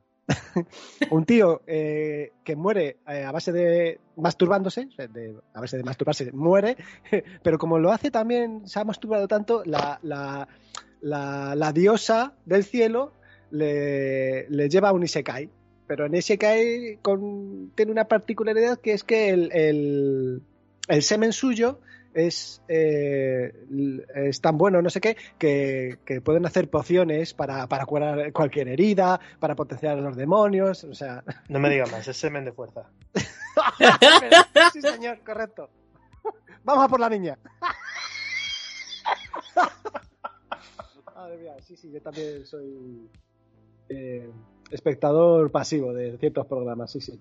Pues esto, el, el- yo creo que este tío leyó lo de Midori no Hibi, que es la de Midori échame una mano, y, y dijo, no hay cojones hacer que tu polla sea una tía. dice que no, sujétame, sujétame la Kirin. Encima, encima, claro, le ponen el pelo y todo, que cuando la ves de espaldas, pues es lo que es. Sí, sí, sí, eso, eso- bueno, sí, esa, esa forma, sí, sí. En Es muy cachondo. Ah, Por lo que sea. Con este ya está un picadito muy divertida, muy rápida. Eh, Guiaru Tukutulu, si os gusta el fenómeno Tulu y sois capaces de eh, extraer un poco la diversión del asunto, os va a gustar. Sí, señor. Otro apunte magnífico del señor Philip. Bueno, sigamos. Eh, eh, ¿Quieres tú decir una casca o digo yo la Sí. mía? No, Sí, digo vale. yo una así, así me voy quitando. Perfecto. Pues mira, vamos a ir. Una cortita. El secreto de. No. Bueno, Sí, sí, sí. sí, el secreto de Madoka. Eh, esta se ha publicado aquí en España, un tomo único, eh, pequeñito, se lee muy bien, muy rápido, en media hora te lo has fulminado. Lo publicó Editorial eh, Kodai. Eh, la autora es Kingyobachi Deme. Supongo que es al revés. Deme Kingyobachi. Deme Eh. Kindibachi para llevar, gracias. Lo tenía que hacer, lo tenía que hacer. Sí, sí. Muy bien.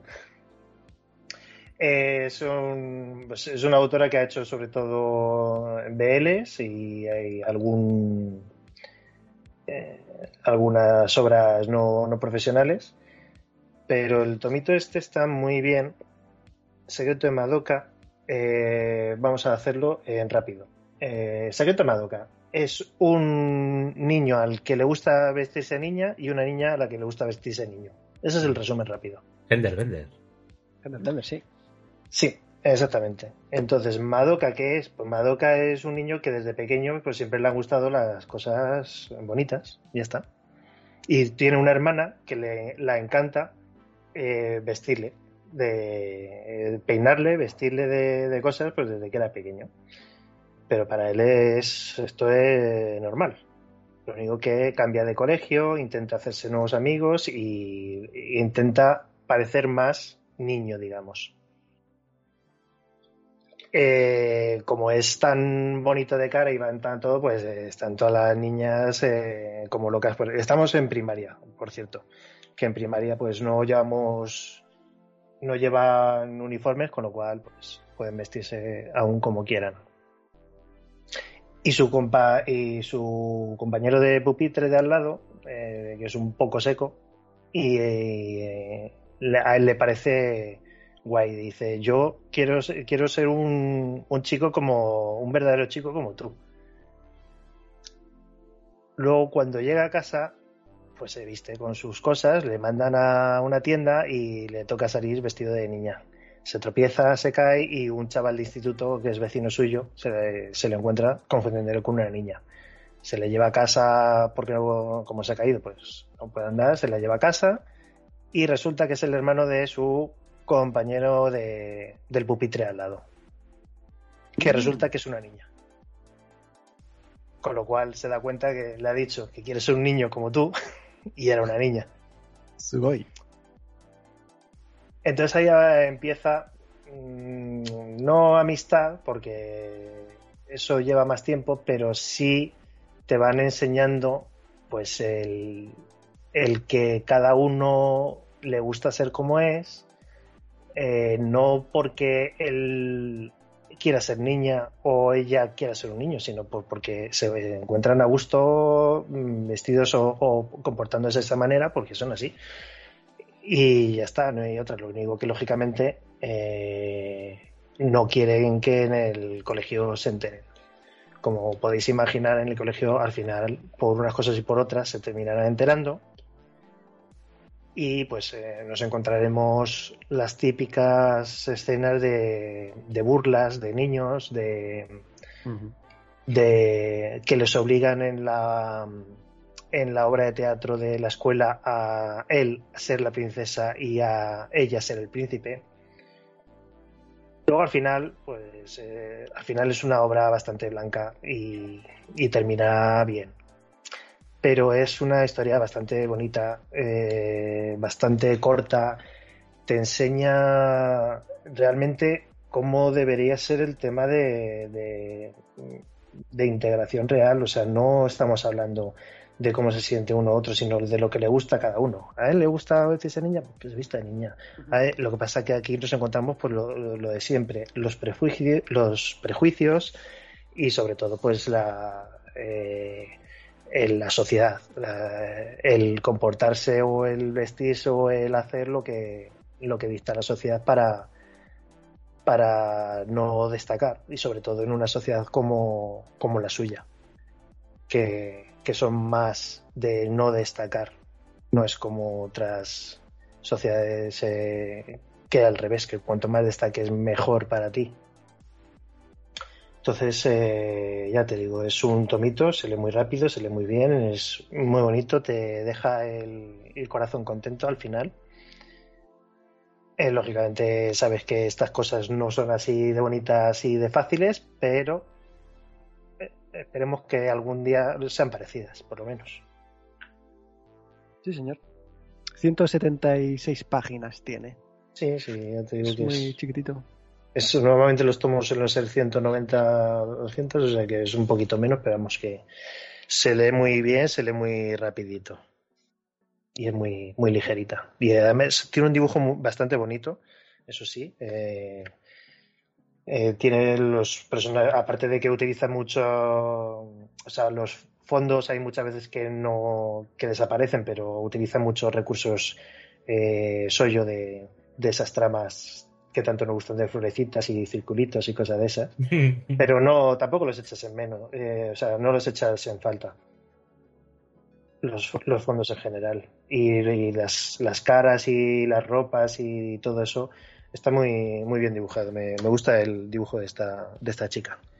A mí, de todas maneras, muchas veces el, el recurso este de, de quitar los fondos, a veces es por el, el clásico de ahorrar tiempo, pero otras veces es para darle fuerza al mensaje y creo que utilizado de una manera correcta siempre le da eh, peso a las viñetas esas a las que les quieres dar más eh, influencia, ¿no? Sí, además que también en este en esta obra, lógicamente, hay muchos eh, primeros planos de caras o de cuerpos completos para enseñarte la ropa y tal, entonces lógicamente pues se, se centra en eso. O sea, todo lo que sea eh, enfatizar eso y poner el foco ahí, pues va a ser mucho mejor. Pero vamos que ya te digo que tampoco es una obra que necesite que necesite tener fondos. Sí, sí. Pues de puta madre, nueve euritos. Por nueve euritos tenéis una historia de Sí, sí. estas. Además, creo que se llevó un premio el año pasado, no me acuerdo cuál aquí en España, eh, no sé si en algún salón o algo de eso, pero vamos que sí que es una, una obra bastante. yo, me la, bastante yo me la he puesto en la lista de deseos, así que ahí va. Por encima esto, de vez en cuando un, un tomito, una historia conclu- que concluye. Ah, Mm. muy Mm. bien. Pues muy bien, muy bien, buena recomendación. El secreto de Madoka. Bueno, bueno, bueno. Pues yo qué sé, de Madoka a Madoka y tiro porque me toca, ¿no? ¡Lo estabas preparando! ¡Qué buena! Y, y Horror. sincronizarlo. Ah, este sí, este sí va a salir solo, sí señor. Bueno, pues ahora me toca a mí y vamos con lo gordo. Esperad un momentito que creo que se me ha cerrado una ventana. Estas cosas, las cosas del directo, que no sé por qué. Vale, ya lo tengo. Pues sí, queridos amigos, vamos con Vuela Magi Madoka Mágica. Bien. Vamos a hablar de un Maho Soyo. Bien. Eh, bien. Bien. Bien, bien, hombre. Mejor soy yo siempre son. Majos Hoyos siempre sabemos que es eh, colores, iluminación y felicidad. Y, y lindas mascotas y, y- y trajes aún más lindos y mucho Yo voy a hacer un pequeño corte antes de entrar en, en Madoka porque lo que eh, majoso yo es todo mola mucho hasta que de repente te aparece un majoso yo de estas chicas que no me acuerdo cómo se llaman que lo puse en la tele porque lo estaban echando en un canal y eh, la tía se transformó dio 720 volteretas le pegó una patada a un enemigo que, destruye- que casi lo revienta y dije yo oye pues no son los majosos yo de los que yo me acuerdo Bueno, en esto como todo hay, hay variaciones. sí sí sí vale eh, ya perdón Y vamos con una variación muy importante. Un pequeño resumito de lo que os podéis encontrar en el primer episodio, si acaso. La historia empieza con un sueño en el que una chica morena de pelo largo combate contra un ser extraño e informe. Da la impresión de que está a punto de ser derrotada, mientras Madoka Kaname, que es nuestra protagonista, parece que todavía no se decide. No se decide a qué. Ah, En Mitikaji, no, Mitakihara, ciudad ficticia, vive nuestra amiga con su mejor amiga, nunca mejor dicho, Sayaka. Llevan una vida estudiantil normal como cualquier chica de su edad. Madoka con su familia, aparentemente feliz, y Sayaka. Bueno, Sayaka está preocupada por su amigo Kyosuke, ya que este sufrió un accidente y ha dejado de poder tocar el violín por culpa de cómo ha quedado su mano. Esa misma mañana aparece una nueva alumna trasladada en su clase. Sí, es la chica morena de pelo largo con lo que ha soñado eh, Madoka, Homura Akemi. Esta le dirige una mirada de pocos amigos que la deja bastante asustada. Tras una breve conversación, le advierte de una cosita y le dice: Solo deberías quedarte como Madoka Kaname, tal como lo hiciste hasta ahora, para siempre. Tras ese mensaje crítico, se desarrolla el día mientras vemos como Homura es una aplicada estudiante y una magnífica atleta. Después del colegio, el par de amigas van de compras hasta que Madoka escucha una voz pidiendo auxilio. Esa voz parece provenir de un punto del centro comercial desocupado, el típico huequecito, tienda vacía, etcétera, que hay siempre para estos efectos en, en los animes. Ante ellos aparece una criatura de aspecto algo felino, algo conejo, porque tiene, parece que tiene unas orejas muy largas, algo parecido a los, los, los pompon, estos, los pon de, del Xenoblade, con esas orejas así que casi parecen manos, bueno, aunque lo sean. De color blanco, malherido, que responde al nombre de Kyubei. Este le pide ayuda para escapar de su perseguidor. ¿Quién? Pues la chica de pelo negro, nueva, Omura. Consiguen escapar de esta, pero sin saberlo acaban en una especie de extraña realidad. El mundo de las brujas. Un lugar bizarro, repleto de series hostiles que tiene un diseño diferente. No es nada anime. Son más bien las típicas figuras hechas de como de recortables, de fotos, que se mueven muy bruscamente, una especie de collage. Algo extraño. Cuando están a punto de ser atacadas, son salvadas por otra muchacha de cabello rubio, Mami Tomoe. Esta dice ser una chica mágica y les dice que Kyubey las ha seleccionado para convertirse en una de ellas. Esto es a grandes rasgos el primer episodio del anime. Ahora os cuento un par de cosas del contexto hasta donde puedo leer, claro. Las brujas son las causantes de algunas de las desgracias que le ocurre a la gente. Suicidios, agresiones, etc. Las víctimas de su influencia son fácilmente identificables porque aparece una marca en ellas.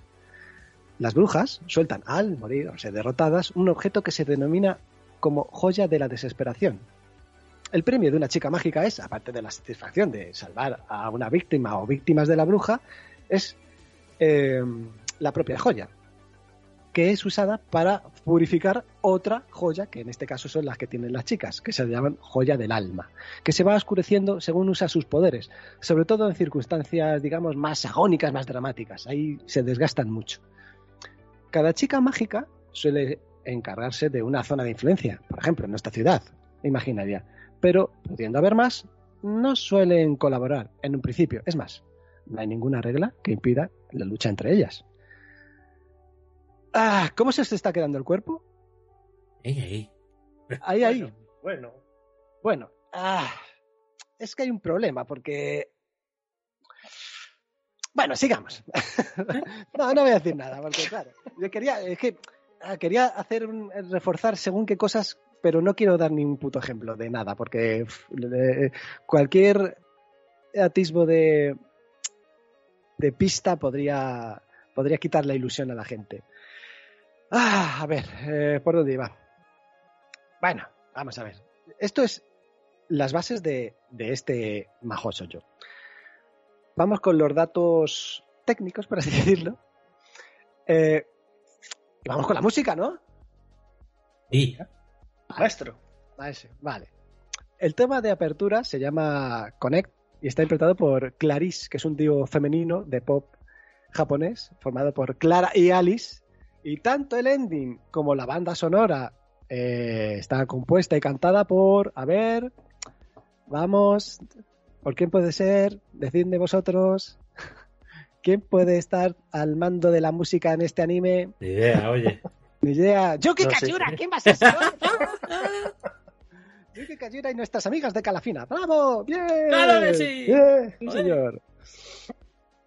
Eh, Madoka Mágica es un anime de una sola temporada que tiene 12 episodios que podéis ver en Netflix. Es más que suficiente, ya os digo. Sí, tres películas, de las cuales las dos primeras son un resumen de la serie, así que mira.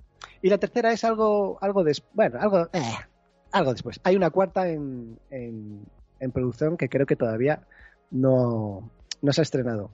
Está licenciada aquí por Selecta Visión, de hecho, hay, hay doblaje en español. Para que lo sepáis. Ah, hay una serie llamada Ma- Magia Record Mahou Soyo Madoka Mágica Gaiden que consta de, dos temporadas, pero esa no tengo ni puta idea, no la he visto, no la quiero ver. Ya he tenido bastante, gracias.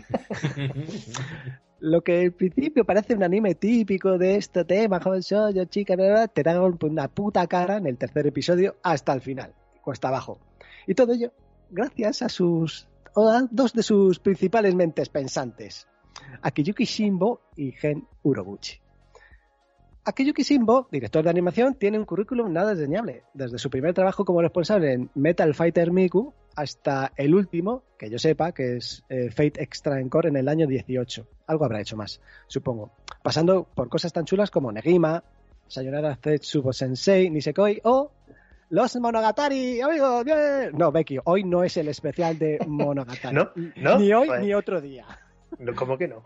Sí, para eso ¡Ay, ido. chocolate! ¡Ay, Dios Ya mío! es el segundo día que me engañáis. Eh, eh, bueno, ya hemos comprometido, sin saberlo, hemos comprometido a, a qué tal para que se pase a hablar de Cyberpunk. Ah, bueno, eh, vamos, calla, calla. Nada, sigo, sigo. Ah, cabrones. Shimbo ha trabajado en algunas ocasiones bajo seudónimos como Soji Homura, Futoshi Shiya y también ha dirigido algunas series hentai ¿Eh? bajo el seudónimo de Yuachi Mina- Minami- Minamizawa. Pero, pero ¿cuál? ¿Pero Eh. cuál? Eh, ¿Qué? pon Yuhachi Minamizawa en donde sabes que tienes que poner y ahí te saldrá. Joder, es que también tu No, no, no he, llegado, no he llegado- no he llegado a tanto para esto. Pues a nuestro amigo Simbo le apetecía hacer un bajo sollo. Digo, voy a hacer que me apetece. Estoy aquí liado entre Bakemonogatari y no sé qué más está haciendo. Hostia, tú. ¿Qué? Va- Vale, vale, vale. Creo que ya lo ha hecho. Ya lo ha encontrado, ¿verdad? Vale, vale. Hostia, tú. Pero oye, que esto es. Oh, joder, ¿eh? Aquí hay buena calidad. Ah, Fantástico. Buena mierda. Uf. Vale, vale, vale. Bien, bien. Sigue, sigue, sigue, perdona. No, oye, eh, tú puedes hacer el inciso que quieras y contarnos lo que estás viendo, si quieres. bueno, contarnos no, o, ya sabes. Bueno. Bueno, el caso es que a este eh, le, le pareció que sería interesante eh, hacer un- una vueltecita de tuerca a lo establecido. Y para eso dijo, voy a llamar aquí a este señor, que es un poco cabrón, llamado Gen Urobuchi. Nacido en Tokio en 1972, es escritor de novelas ligeras, visual novels y anime, o sea, todos los palos que nos gustan. Este señor es responsable, por ejemplo, de Psycho Pass, Kamen Rider Game, que este es, esto no es anime, este es de acción real, en la 24 temporada de la franquicia, Nuestra Madoka y Fate Zero, entre otras cosas. Eh, sobre todo tiene muchas visual novels y novelas ligeras en su haber. De hecho, le van a hacer una un anime, está, está anunciado de una de sus... Esa es, creo que es novela, que se llama Eisenflügel, todo muy alemán, por si os interesa. Eh, como he dicho antes, espera una cuarta temporada de Madoka y lo más interesante es la adaptación a anime de una de sus novelas. Esta dije, ¿ves? Sabía yo que, que la iban a animar, la Eisenfluge, que ya lo he dicho. Urobichi tiene una larga lista de obras con temática oscura, temas nihilistas y giros trági- trágicos.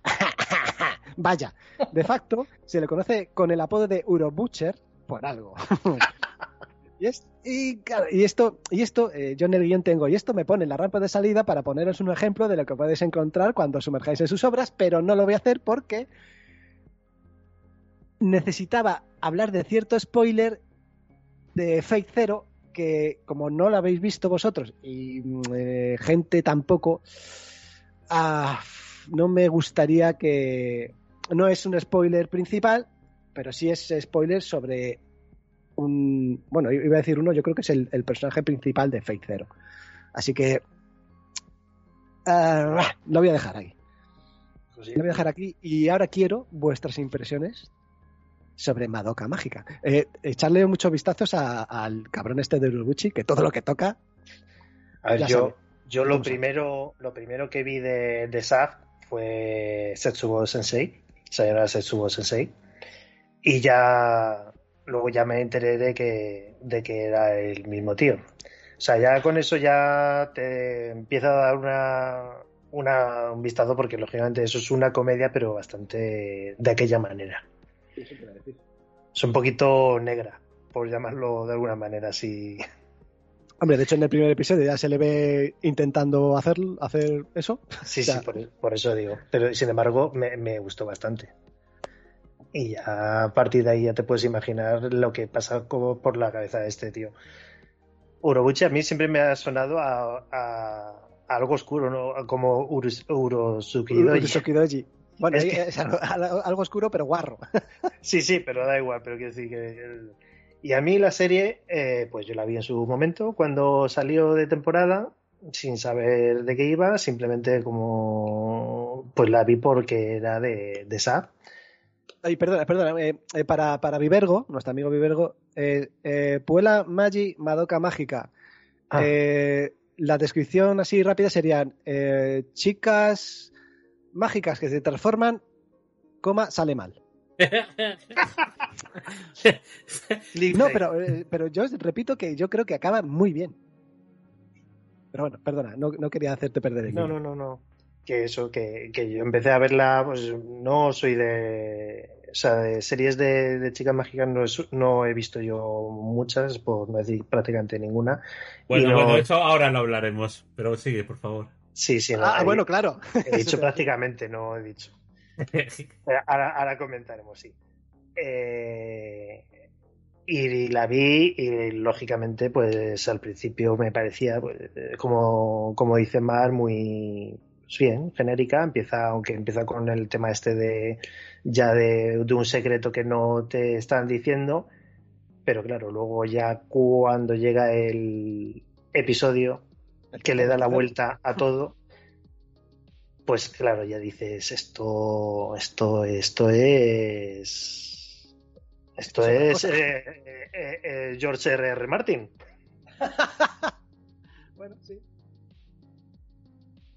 Yo, yo estoy muy, muy dentro de esta serie, me encanta, me encantó en su momento y igual, yo siempre que puedo recomendársela a alguien se la recomiendo porque, y sin contarle nada, lógicamente, cuanto menos sepas de la serie, mejor, porque más, más te, más vas a entrar luego en ella.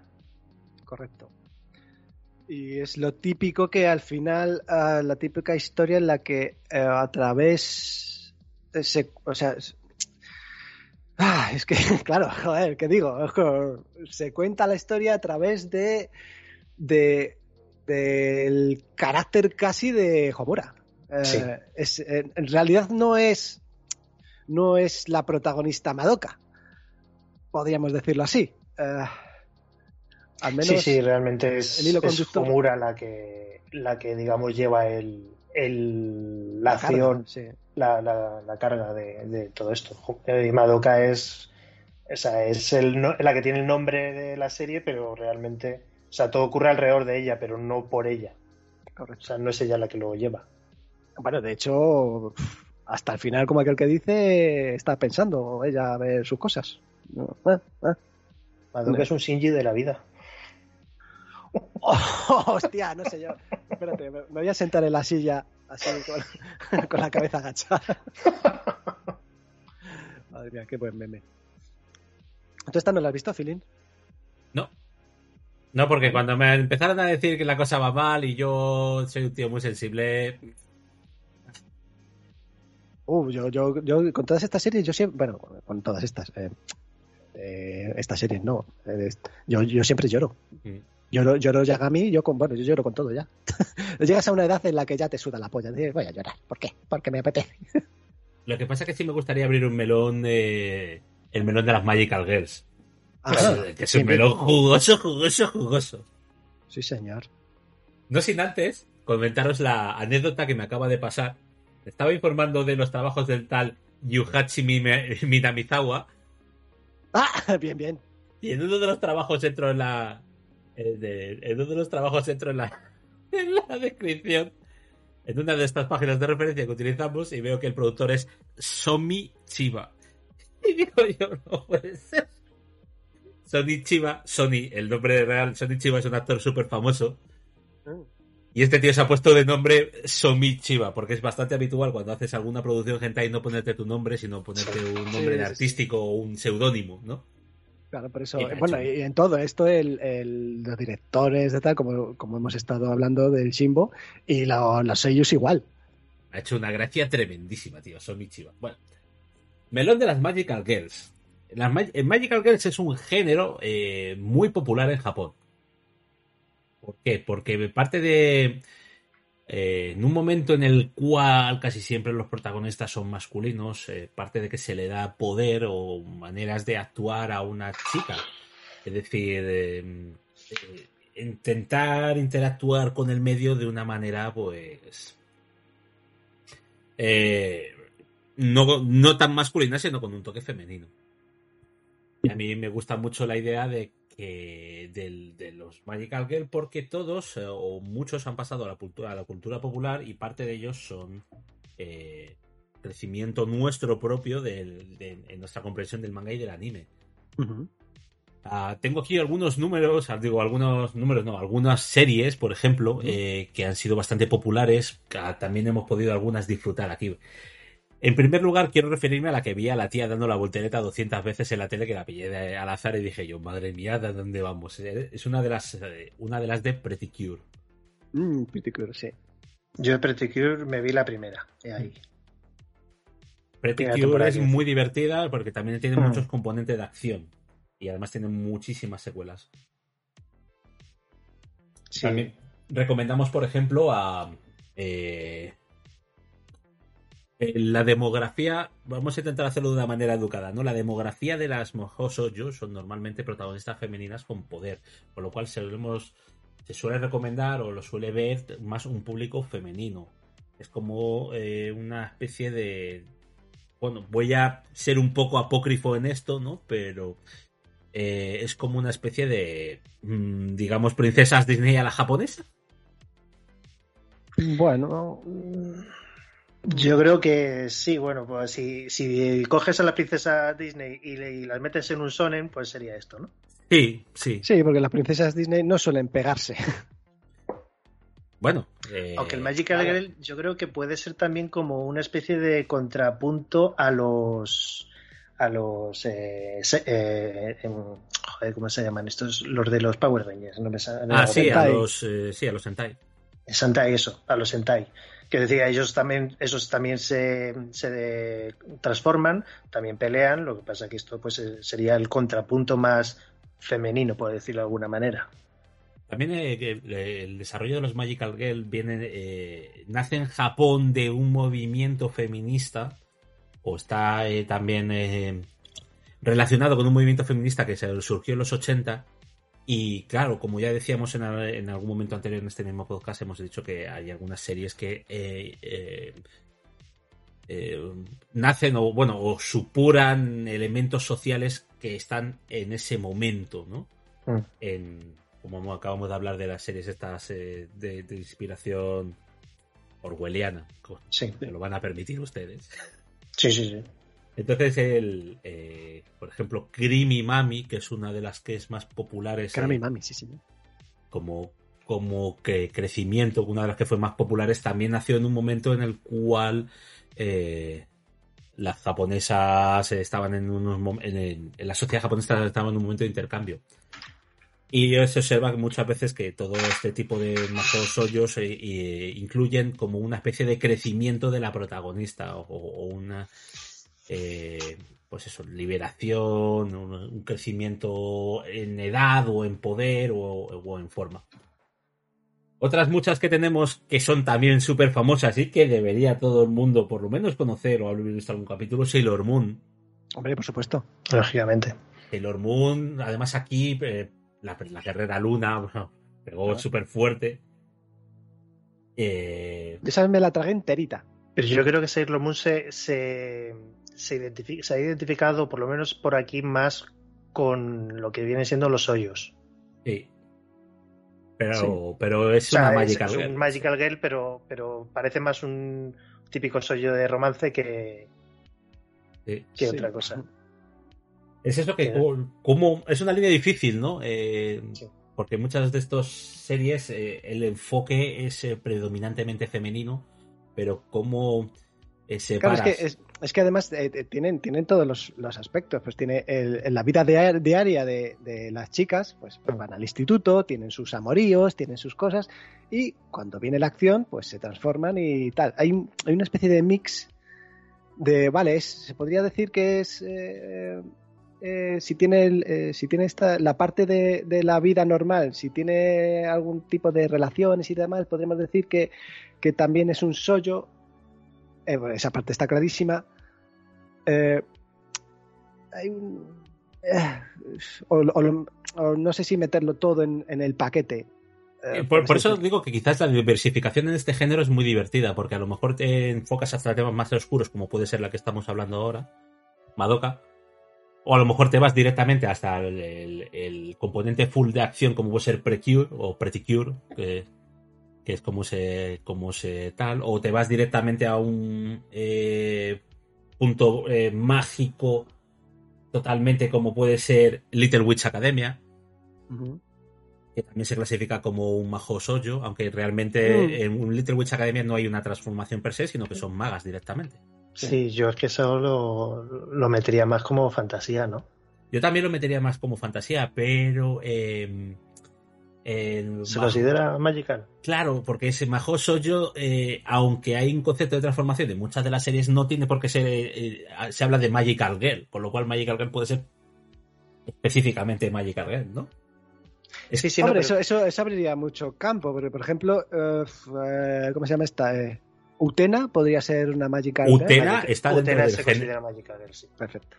Utena se considera majoso. Yo- Es es súper curioso también, ¿no? Porque Utena per se ya es.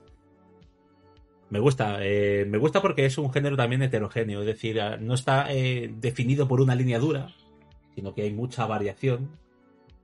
Eh, Magical Knight Rayearth, por ejemplo, que también la podemos disfrutar. Madre mía, noven- noventas. Otra, otra, que, otra que me comí yo, que además está, está eh, tiene eh, el manga aquí en España, que es Pichi Pichi Pitch. Entonces, Esa me encanta. hostia, y Rayearth además creo que tenía mechas también. Sí, Rey, eh, Rey Earth era muy, muy noventera en todos los aspectos.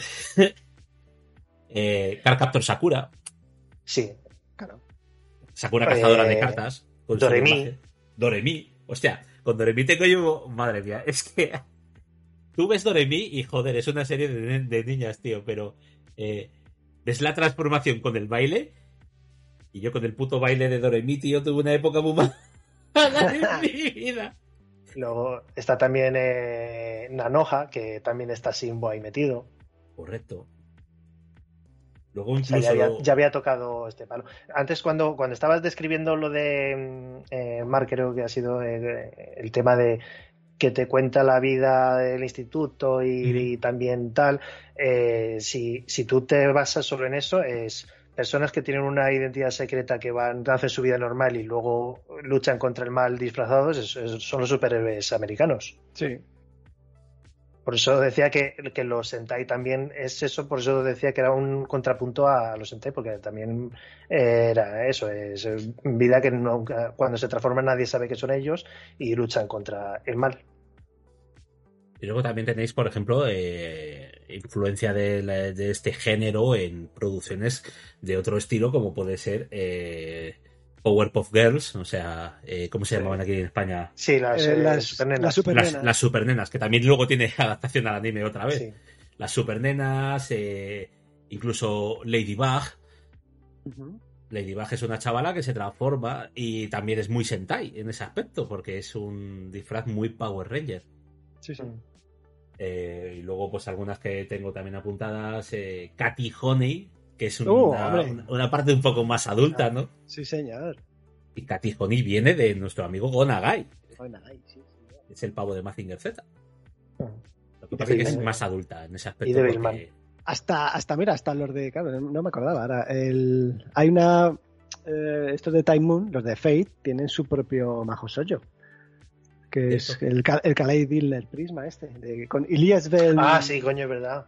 Es una de los spin-off estos que sacaron de, de otros mundos. Sí, sí.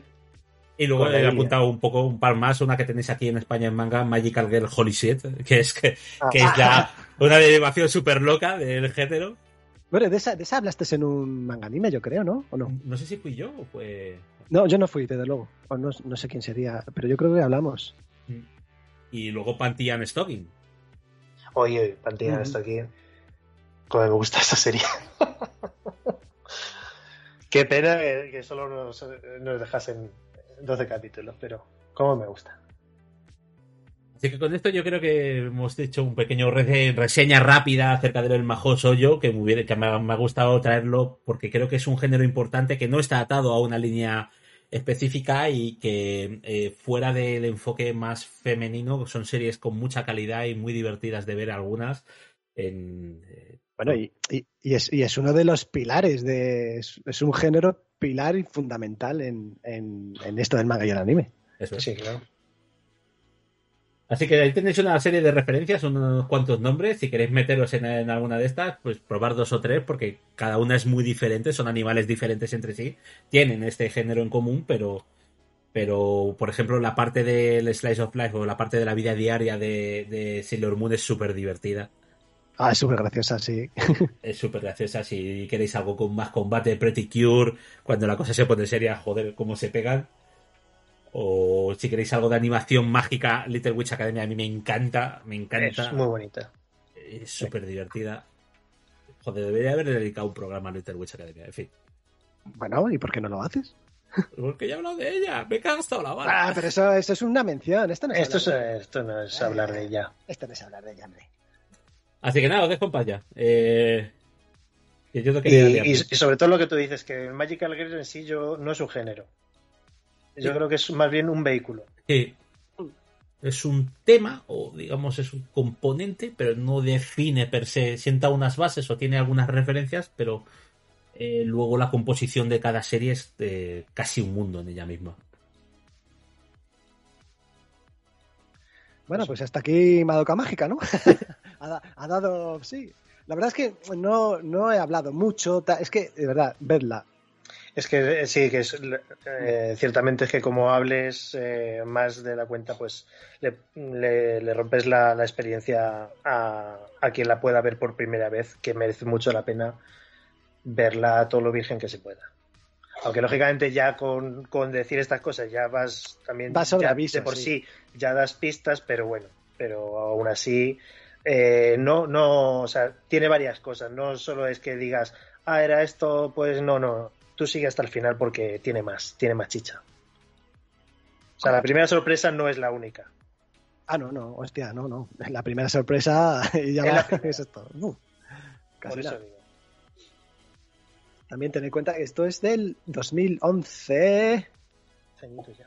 Es del 2011, ¿no? A ver, un momento. Yo creo que sí, que es del 2011. Sí, del 2011. Fue en la temporada de, de invierno, del 6 de enero al 21 de abril del 11. Y bueno, que lo dicho, está aquí en español. También la podéis ver en, eh, con, con el doblaje en español. Aquí tiene los sellos. Pues ya está, venga, next. Esta es una de esas pausas. sí, sí, que estaba justo mirando a ver lo de lo Eh, del. Casca, yo me acabo de liar mazo con el tema de, de Major. Sí. ¿Quieres hacer tú el siguiente? Sí, voy a, voy a meterme con, con el otro tomo eh, único que tengo. Y así nos lo quitamos. A ver, yo vengo a hablar de héroes. Eh, Yu Satachi, de Inio Asano. Uh, Iñigo Asano. Uh, Tengo, tengo, tengo que decir primero, es lo primero que me leo de él. O sea, llevaba tiempo queriéndome leer algo de él, eh, pero no sabía por dónde empezar. Y salió este, esta historia, que era un tomo único, que no era muy grande, y dije, bueno, pues eh, este puede ser eh, el, un buen momento para, para meterme con, con Inio. Con lo cual tampoco puedo hablar mucho de otras obras o comparar o- o decir como- de él como autor porque ya te digo que no, no le he leído, aunque sí conozco otras obras que se han nombrado muchas veces, eh, no, no he leído nada suyo. Entonces aquí vosotros ya me imagino que lo, no sé si habéis, me imagino que habréis leído más cosas de él, le conoceréis mejor. Yo fíjate, yo es uno de estos que tengo mucho respeto, pero eh, personalmente yo, eh, atención, voy a poner aquí el paréntesis, personalmente yo, cuando son tan populares, no me gusta leerlo en el momento de popularidad, me gusta leerlo ya más reposado, fuera de todo este ruido mediático, de decir, pues puedo hacerme tranquilamente una idea sin necesidad de que me digan todo Dios que no es el mejor mangaka de la historia. Entiendo que las obras estén muy bien, pero prefiero ir por otro camino y luego ya llegaré a él cuando tenga que llegar. Bien. No, no, Bien, dice, bien. bien, Bien. correcto. Me ayuda mucho Vale. feeling, me cago en Dios. No, digo, a lo mejor si vosotros eh, habíais leído algo No, más de él, no. pues ¿Tú no has leído Eh, nada, Mac? Yo creo que no. Joder, pues tiene un... Bueno, pues mira, así estamos todos en igualdad de condiciones. Me Sí, parece correcto. Vale, pues héroes. El resumen rápido. No hay resumen rápido. sí, resumen rápido. Un grupo de personas sin, sin nada en común se juntan para luchar contra una gran amenaza y después de vencerla surgen problemas. Vale. Ese es el punto de partida. Ese es el punto de partida porque ya en la primera, en la primera página eh, ya, ya ves que derrotan al, al boss final, digamos. Uno de esos héroes muere y los demás eh, eh, los demás le están enterrando y tal. Entonces vamos a empezar por, por el aspecto gráfico. Es un mundo de fantasía, lógicamente, en el que aquí las personas que están, hay algunos que son humanos y hay otros que son animales antropomórficos y hay otros que son mm, cosas sin, sin una forma muy definida, digamos. Mezclas de humanos de animales, eh, hay, hay de todo aquí.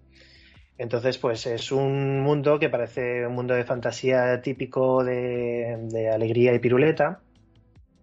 Eh, vencen a- al, al monstruo final, que es eh, Tenebroso, se llama.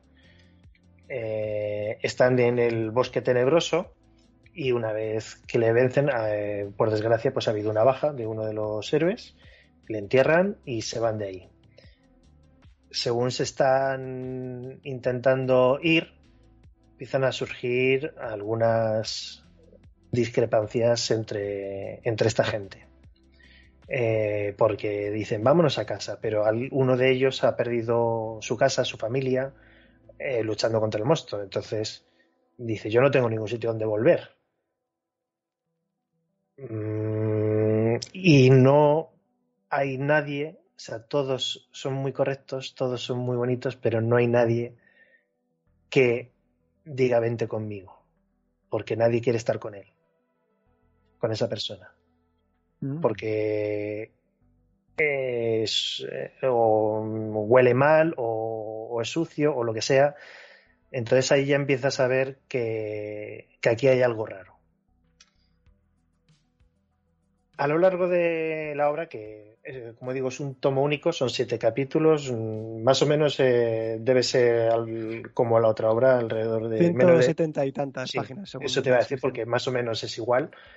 Eh, a lo largo de, to- 176, perdón.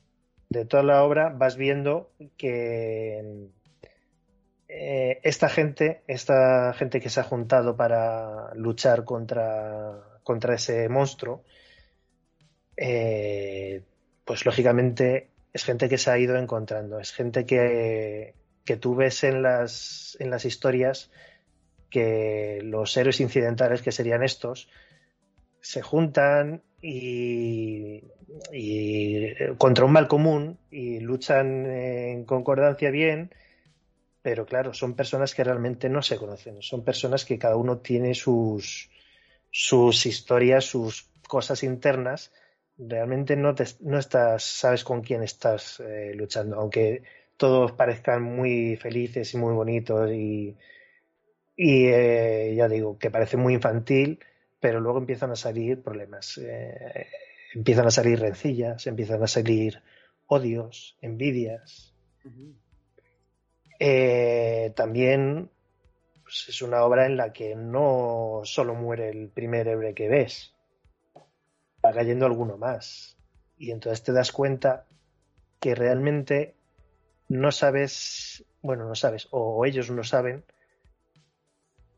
bueno, y no sabes tú tampoco, porque esta, esto es una obra a la que le puedes dar varias lecturas y varias vueltas, y no sabes si realmente están luchando contra un mal, están luchando contra su oscuridad interior, que surge por ciertos motivos, o están luchando por la oscuridad que pueda surgir de vivir en una sociedad y de todo lo que eh, todo lo que ello conlleva, porque es que trata muchos temas en muy pocas páginas, trata muchos temas. Aparece en uno de los capítulos aparece un periodista que les quiere hacer una foto a los héroes vencedores, eh, pero ellos acaban de perder a un compañero.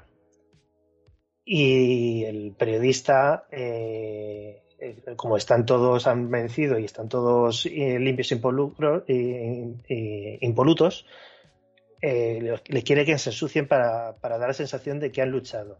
Quieren que se pongan con el muerto en los brazos como para dar mm, el dolor de esa pérdida. O sea, se habla de la manipulación de los medios, se habla de, pues, eh, de eso, de, la, propia envidia que puede surgir en ciertos momentos por ciertas cosas.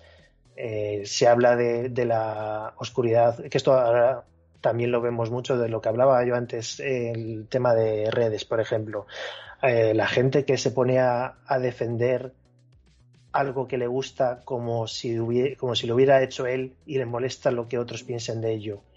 Pues todo eso. O sea, eso, ¿de quién es la culpa? ¿De, de, esa persona por enfadarse por algo que no le viene? ¿O de la sociedad porque eh, en vez de ser, eh, en vez de respetar el gusto de cada uno, eh, ataca a los demás? Todo esto se trata aquí de una manera que parece un cuento de hadas. Me recuerda un poquito a, a, a otra obra, no es de anime, que es de cómic de eh, I Hate Fairyland, que es de Scotty Young, que es, eh, también habla de, de la oscuridad de, de, los cuentos de hadas, que no todo tiene por qué ser bonito. Además, ya hemos visto muchas veces que, lógicamente, los cuentos de Disney que nos han llegado están manipulados porque originalmente eran cuentos más oscuros, eran para leccionar, pero para leccionar a las malas. Uh -huh. La letra con sangre entra, sí, señor. Y esto es una obra en la que tú te lo puedes leer y pensar que tiene un mensaje o dos, y a lo mejor otra persona se lo lee y le encuentra otro mensaje. Y es, y es yo creo que es interesante poder hablar de, de esto con alguien que se lo haya leído y sobre todo el no atacar la visión del otro porque entonces estarías cayendo en la misma trampa que te está proponiendo el propio manga. Porque yo creo que aquí no hay una respuesta correcta, porque se tratan muchas cosas, se tratan de muchas maneras distintas y cada uno le puede dar una, una interpretación que puede ser correcta. O sea, no es yo tengo la, razón y, y, mi visión es la correcta, sino que puede ser varias. Yo creo que sí, en este aspecto, Asano muchas de las obras que tiene, porque es un tema habitual, eh, le gusta mucho eh, eh, quedarse en un terreno en el cual suscita del lector una interpretación, pero él no la da. Hmm. Uh -huh. Creo que en, eso es una de esas cosas que sí es bastante común en, en muchos de los temas, muchos de los, por lo que he leído, en muchos de los mangas que, que utiliza. Y es, eh, es, muy interesante cómo es capaz de suscitar eh, pues esa capacidad de, de decir, eh, bueno, pues a ti esto te parece esto, esto te parece lo otro, pero a otra persona puede parecerlo eh, completamente distinto y los dos han leído la misma obra. Además que trata, también eh, había leído que, que, es mucho de tratar eh, cosas cotidianas y esta obra realmente, aunque sea una historia de fantasía y de héroes y de monstruos, eh, realmente lo que te está reflejando es esa cotidianeidad de, de, del trato de las personas y lo que cada uno eh, conlleva, las cargas que tiene cada uno encima y todo eso. Sí, además estoy, estoy viendo algunas paginitas estas y el, ah, bueno. el dibujo, el dibujo es, parece muy sencillo, bueno, sencillito entre comillas, como sí. es más, más, más como si fuese un, un casi una comedia. Sí, yo te digo que el diseño es, o sea, son personajes muy simplones porque están todos hechos prácticamente de, de una línea, no tienen muchos detalles. Sí. Hay, hay una, una, bueno, creo que sí, es una que tiene cabeza de panda y el cuerpo sí. de chica, flat chested, que va, que va con, con sujetador y, o, o, un bañador, no sé si es ropa interior o bañador, pero es muy cachondo.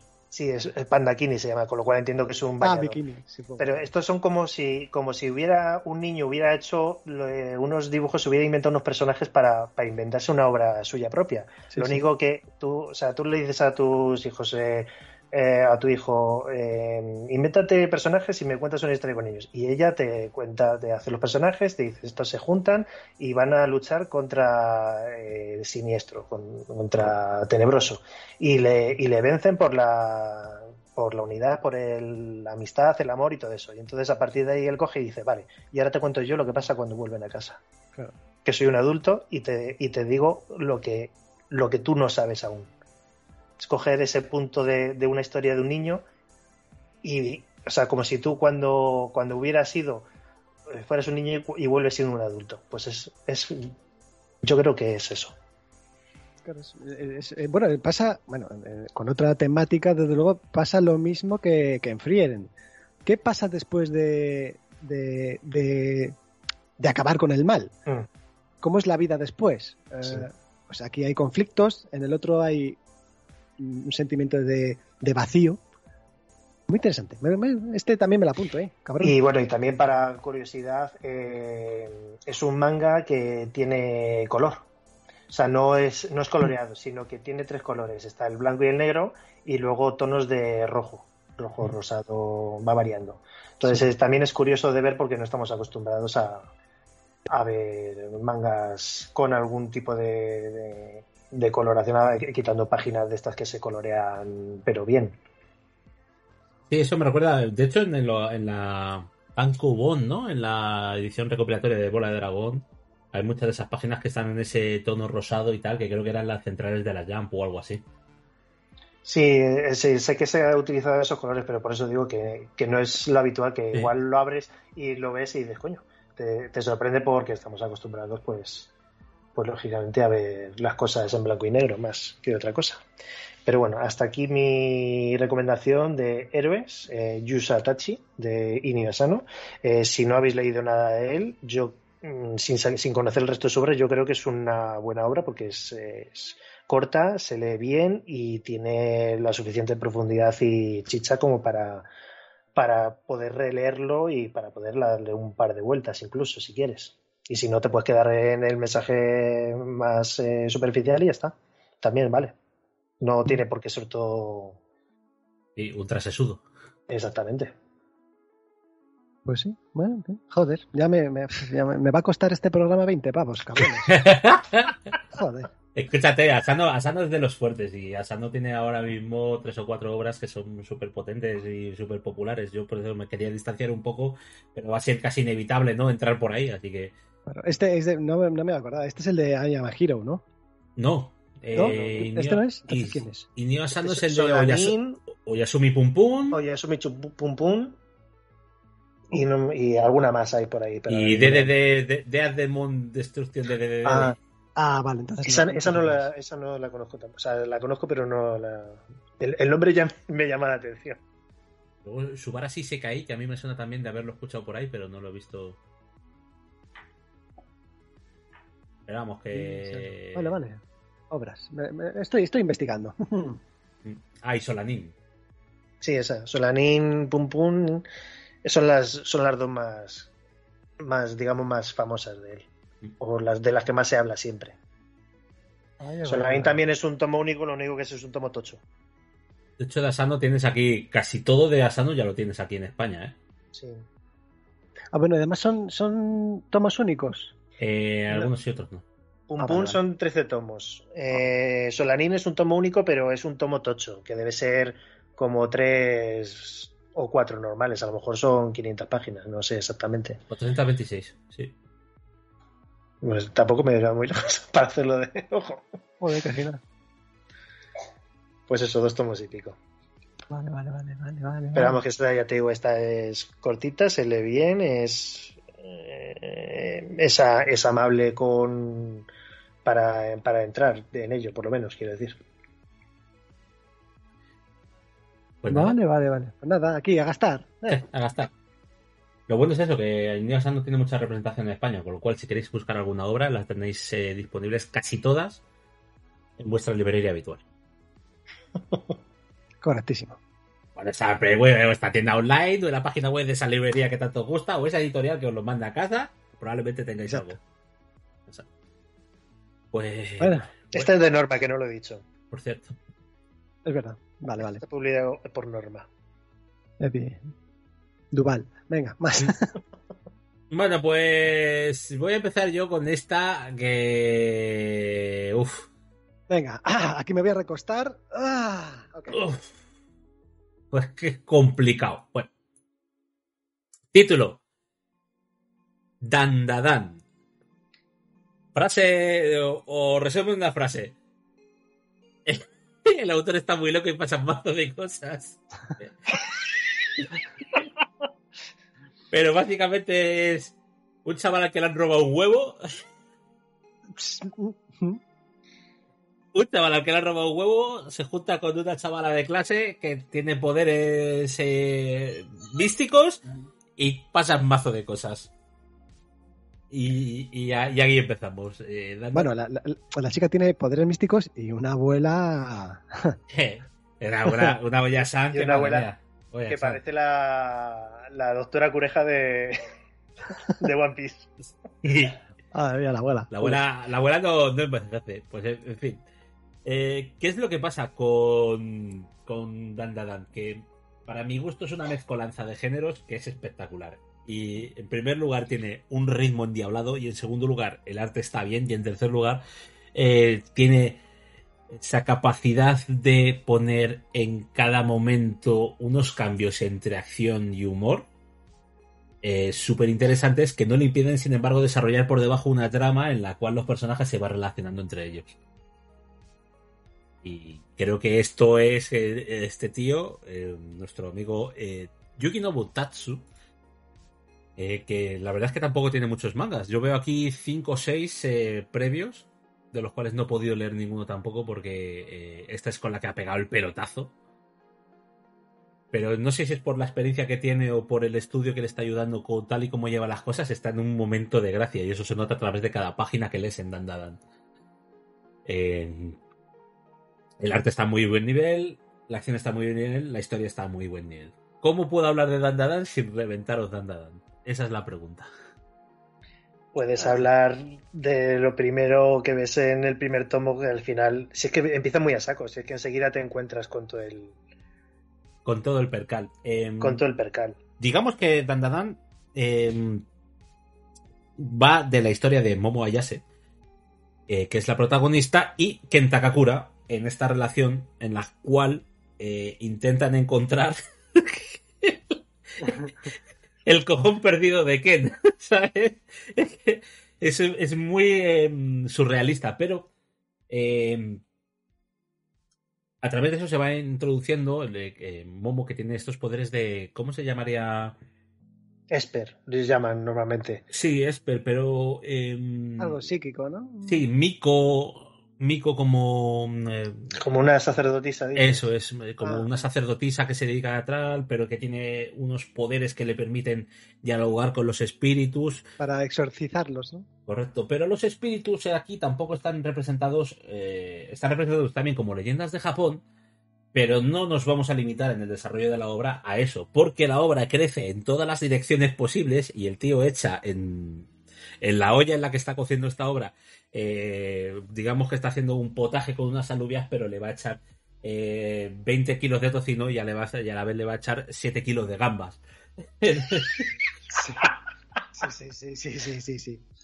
toda esta mezcla eh, heterogénea en la cual eh, de los espíritus que poseen cosas, eh, una vez que le pasa también eh, poniendo un paralelismo un poco alejado como a Hajime no Ippo, que todo lo que luchan o que derrotan por de alguna otra manera vuelve a estar junto a los protagonistas y se entremezcla en la historia eh, y todo este mm, estos personajes porque claro eh, joder hablar sin spoilers es complicado y como hablas de Dandadan sin decir que la primer, el- uno de los primeros combates y tal se derrota se pasa a ser un carácter adicional un personaje adicional en, en dentro de la obra que amplifica los poderes de una manera que Bueno, pues puedes empezar con que empieza con uno de los de los eh, de los tópicos eh, que se están llevando últimamente. Él es un otaku, ella es una guiaru. sí cierto Cierto, Sí, cierto, Además, cierto. él es un poquito el, el tonto de la clase, ¿no? Bueno, eh, no, sé es si decir. el el- típico otaku que, que no se Sí. relaciona Eso, con nadie. exacto, exacto. Entonces- pero que, que su nombre es el mismo que el del actor que le gusta a la Guiaru. Entonces la revienta eso, claro. Y claro, la Gyaru dice tú, este tío es súper raro.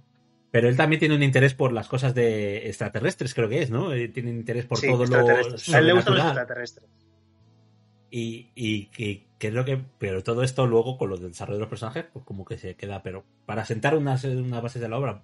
Eso sí me pasa con esta obra en concreto, que todo lo que es al principio eh, es como esta capa inicial que pasa cuando tú ah, describes a una persona o cuando tú conoces a una persona por primera vez, empezáis por los hobbies, pero luego te acercas más hacia la persona. Y ese zoom se desarrolla a lo largo de la obra, donde los intereses de los personajes eh, crecen, las, afinidades, los cariños, y, y a la vez son muy tontos todos. es que hay una cosa que es maravillosa, y es que todos son tontísimos, y es que me hace mucha gracia.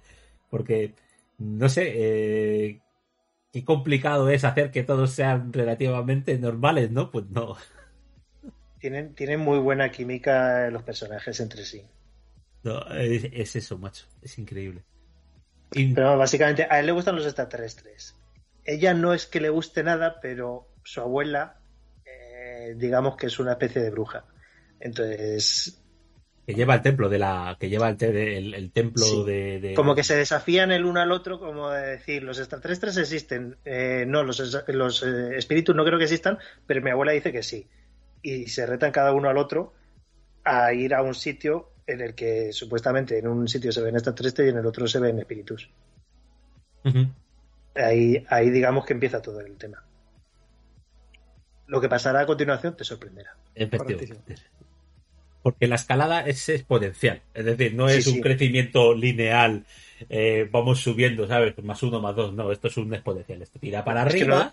No deja descanso además. Y cuando tú crees que ha terminado una saga, eh, la siguiente engancha de una manera brutal. Y cuando hay una pausa entre sagas, eh, el desarrollo entre personajes es, eh, te mantiene enganchado y es. Joder, macho, y es que el humor creo que está en un nivel muy alto también. A mí el dibujo me encanta, o sea, el diseño de personajes es muy, muy característico. Mm. Eh, eh, sobre todo esos ojos y ese, ese pelo lacio que, que les pone a ellas, me encanta el dibujo de, de esta obra. También lo tenéis en, en Manga Plus, en la aplicación esta de Manga Plus. Eso es Se importante. puede, por lo menos eh, ahí podéis echarle un vistazo a los primeros capítulos y ya, pues, Enganchado. Podéis- Claro. Claro. Manga Plus es la aplicación de, de ¿vale? Para que podáis ver eh, eh, eh, mangas. Y hay- creo que están también traducidos al español, ¿verdad? Eh, hay algunos traducidos al español, no todos. Eh, Hay, eh, una- hay muchos al inglés y hay unos cuantos que están al español. Es gratis y es oficial, con lo cual no estáis leando ninguna. Sí, sí. De hecho, Dandadan tiene como por joder, 60, 70, 77 capítulos. Podéis o bien optar por la edición de tomo que también ha salido en España. Tres tomos tenemos, eh, llevamos, están planeados todos. O bien podéis directamente leerlo en Manga Plus, que estáis leyéndolo en la web oficial y le estáis haciendo un favor al autor. Y hablando del autor, el tal Yokonobu Tatsu este era asistente de un ya. tal Tatsuki Fujimoto. Que es sí. Tatsuki Fujimoto, Chainsaw Man. Sale ahora, por cierto. sale ahora. Bueno, el, el anime ya está. Sí, ya llevo un par de capítulos. Y la de Fire, por cierto, el, el tío este Tatsuki Fujimoto también eh, eh, Fire ha, Punch, hecho, ha sí. hecho Fire Punch, que yo me la he leído, no me mola nada, pero me la he leído hasta el final. Fire Punch, ¿cuál es esa? Es una especie de sub, un- eh, digamos que es un tío que se está quemando con- eh, con- constantemente, pero no se acaba de morir, con lo cual el dolor es como es como entiendo como una maldición. Ah, Y va todo como es como una especie de género de héroe oscuro. Pero en un mundo posapocalíptico. Eh, si os gustan las historias de, de- de rollo de, de, mm, me voy a deprimir un ratillo, eh, Fire Punch está bastante bien. Son 83 capítulos. Que bien, luego ya te tiras por el tejado y guay. Efectivamente, si, si. Hombre, y si te sigue doliendo, es que sigue. Sí, si te sigues leyendo después, pues amigo, enhorabuena. Eh, has llegado a un Isekai. Que también fue ayudante de otro que es el pavo de Ayasimon, que es relativamente. Eh, Ayasimon, que es de un tío que se llama. Ay, no me acuerdo cómo se llama este tío. Ah, Yuji Kaku. En fin, Ayasimon es una serie relativamente famosa, entre comillas, pero eh, volviendo a Dandadan, eh, podéis leerlo oficial y gratis y oficial, que quiero recalcar oficial, y de manera legal en Manga Plus, que es una página web de Sueisha, que también tenéis una serie de mangas. Echarle un ojo, por favor. Sí, echarle Y- un ojo porque además eh, tienes los dos primeros tomos a precio de uno. O sea, vienen juntos y oye, Y, es... Sí, perdona. No, no, dale, dale. No, que iba a decir que, que sobre todo la aplicación de Manga Plus que viene muy bien para estas cosas de... de hacerle la no cata, ¿no?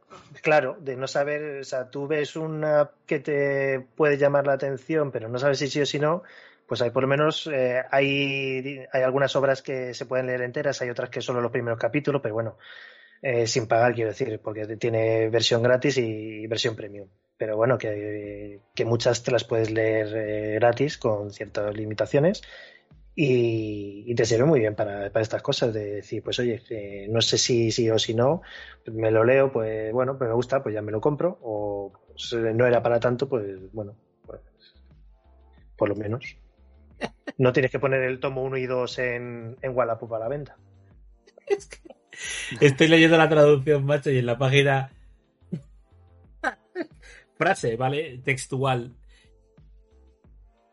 Te dejo que me chupes las tetas y tú me dejas la vermela. Ah, sí. sí, sí, sí. Es que se te va, se te va, de verdad. La combinación de eh, mundo espiritual con otras cosas más que suceden y etcétera, etcétera, etcétera, eh, es demencial. Es un, hay veces que tiene un puntito picante y tal, pero me hace una gracia. no se ceba en ello, no es, no va de eso. No, no va de eso. Es sobre todo de aventuras, peleas, eh, mundo oculto, espiritual, pero a la vez. Eh, Es de, sen- de sentirse, pues eso, superado por las situaciones y, y, y salir con ingenio muchas veces. pero es que es eso que está. Hay una que es. Porque las respuestas son supernaturales, ¿no? Que le- eh, hay, hay un momento en el que está la protagonista, ta, ta, y tal. Estoy eh, revisando mientras hablo con el primer capítulo y dice. eh, No podemos dejarla escapar, no sé que nos entreguen los genitales y dice la otra, qué ascazo, y está atada, ¿sabes? Y presa. No, no. De aquí, es. Todo es tan directo y tan natural y tan. Son todos tan tontos, macho, que me hace una gracia tremenda. Y a mí me gusta ella por eso, porque también es muy directa. Es, Sí, sí. Es- tiene una, una personalidad, aunque es una Gyaru, tiene una personalidad bastante rara. Yo creo que Yario es más el caparazón donde se esconde para relacionarse con la. Sí, sí, por, sí, por- porque se junta con las chicas de, de- Del que son de ese, de ese palo. Pero que tampoco es la típica eh, de- femenina de, de soy una moñas. Sí, sí, sí. sí. eh, que es, es bast- cuando quiere es bastante bastorra. Me parece especial. Y yo entiendo que es, eh, es complicado explicarla sin entrar en detalles. eh, os hemos dado un par de pinceladas, así que por favor echarle un ojo. Eh, creemos que además, no estoy muy seguro, eh, porque me parece también que es súper loco. Si alguien se dedica a animar esto, va a tener que ser alguien que, te, que rollo trigger o rollo algo así que se le vaya la pinza al máximo, porque ya solo la tal y como están dibujadas las cosas, cuando ya cambian o andan entre universos paralelos o están estos fantasmas, que todo cambia alrededor, solo animar eso. El, el diseño del prota más adelante, eso yo, yo pagaría por verlo eh, con Trigger animado. Sí, a que, a que le pega a Trigger está el tipo de Pero locura, vamos, totalmente. El típico de todo se despieza, todo se rompe, todo. Sí, sí, sí. Sobre todo porque hay escenas que hay mucha velocidad y ellos son muy especialistas en, en imprimir velocidad a, a las animaciones. Por cierto, eh, Manga Plus también lo tenéis como app en el móvil, por si queréis leerlo en el móvil. A mí no me gusta porque me parece un formato muy chiquitito el móvil, pero si tenéis una tableta de 8 pulgadas Sí. y, y tiene servicios de Google, porque las de 10 a lo mejor son un poco grandes para manejar. Eh, cuidado con las, ta- las tablets de 10 si estáis leyendo en la cama, que, que, que me lo han contado. Que, lo Que, la- mismo- que- que las, que las narices bien, ¿no? que claro, sí. Hostia, ¿sabes lo cachondo? La nariz es bueno, es un...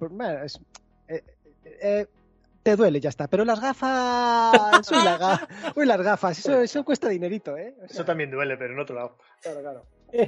Además, tío, que la putada es que dices, me cago tío en las gafas, me cago tío en la tableta, me duele, claro. me duele todo. Me cago en Dios que no he terminado el capítulo y no sé cómo terminar. Me voy a dormir, vaya contenido.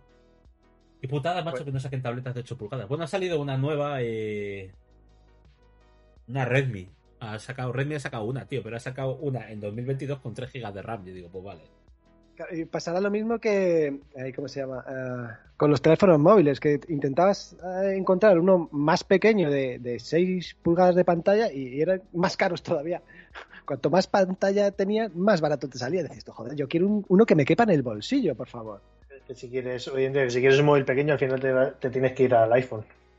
Bueno, Y eh, ya, y ya sabemos. sí. Ah, mira, en ahí. Plus está la de Dosanko. Oh, qué bonito.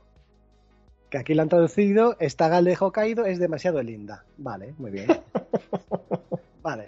Bueno, igual que lo, bueno, mi cruzada contra No me rayes Nagatoro no la voy a, no la voy a extender aquí porque, vamos a ver. No me Sí, rayes, Nagatoro. No me jodas favor. nada, toro. Pues eso, no me jodas, no me rayes. Eh, no, Eh, no, me ra- eh, no me rayes. No no me rayes, rayes. vale, vale, bueno, me da igual. Es que. Está la mierda, Nagatoro, yo qué sé, pero. Ay. Ya, aquí ya sabes que eh, normalmente, si lo raro es que las traduzcan al español, que normalmente se traen los Sí. capítulos de los títulos en inglés directamente. Hombre, estoy viendo que también está Mashle. Que también hay anime Mashle. de Mashal. Eh, aún no, ¿no? O sea, no, está anunciado. Sí, el, el año que viene va a haber muchas adaptaciones. Mucho, mucho, sí, sí. Uh, qué bien. Qué bien, qué bien. Bueno, pues voy a ir yo con precisamente, precisamente una de las que se van a animar eh, a principios del año que viene. Ah, correcto. Y que también está en Manga Plus. Os lo doy todo hecho. O sea, más fácil no puede ser. Que es Oshi no Ko. Resumen de Oshi no Ko. Eh, la, las, la vida en tras bambalinas del mundo del espectáculo en Japón. Yo creo que así se puede resumir bien. ¿Qué? Sí. Eh, no sé si alguno lo habéis leído. No, no, no. Ya lo conozco, pero no lo he leído. Pues Oshinoko empieza en un hospital de, de una zona rural de Japón, en el que hay un médico que es, eh, eh, es un aficionado a, a una idol eh, de 16 años, que es Ai Hoshino, eh, que le mira, lógicamente, le mira un poco mal porque el tío ya tiene, si no tiene los 30, poco le falta. Y claro, se babear por una idol de 16, pues igual no está bien. Pero ¿por qué es, eh, ¿por qué es fan de, de esta idol? Porque en su, en su hospital había una niña hace cuatro años, de 12 años, que tenía la misma edad que, que hay en su momento, que le gustaba mucho esa, esa idol. Eh, esta niña pues tenía cáncer y le gustaba la idol y le gustaba su doctor Eh, lo típico de, doctor, casémonos, no, cuando tengas la edad. Lógicamente nunca llegó a esa edad. Aunque hubiese llegado, pues tampoco tal, pero bueno, ya sabéis, lo típico de, de los niños. Entonces, eh, como recuerda, digamos que le recuerda ese idol a, a esa niña porque era su, su idol favorita. En esto que llega una chavala de 16 años embarazada eh, de gemelos y descubre que es, es, que es ella, que es ese idol. No se lo puede creer, lógicamente, que esté ahí. Lógicamente se ha ido ahí para estar fuera de, de los focos mediáticos, para que nadie sepa que está embarazada, ni que va a tener hijos, ni nada de eso. Eh, tiene los dos hijos, gemelos, como digo, bueno, mellizos realmente, porque uno es niño y otro es niña. Y alguien con una capucha se acerca al doctor y le mete una puñalada y le mata. Joder. Eh, cuando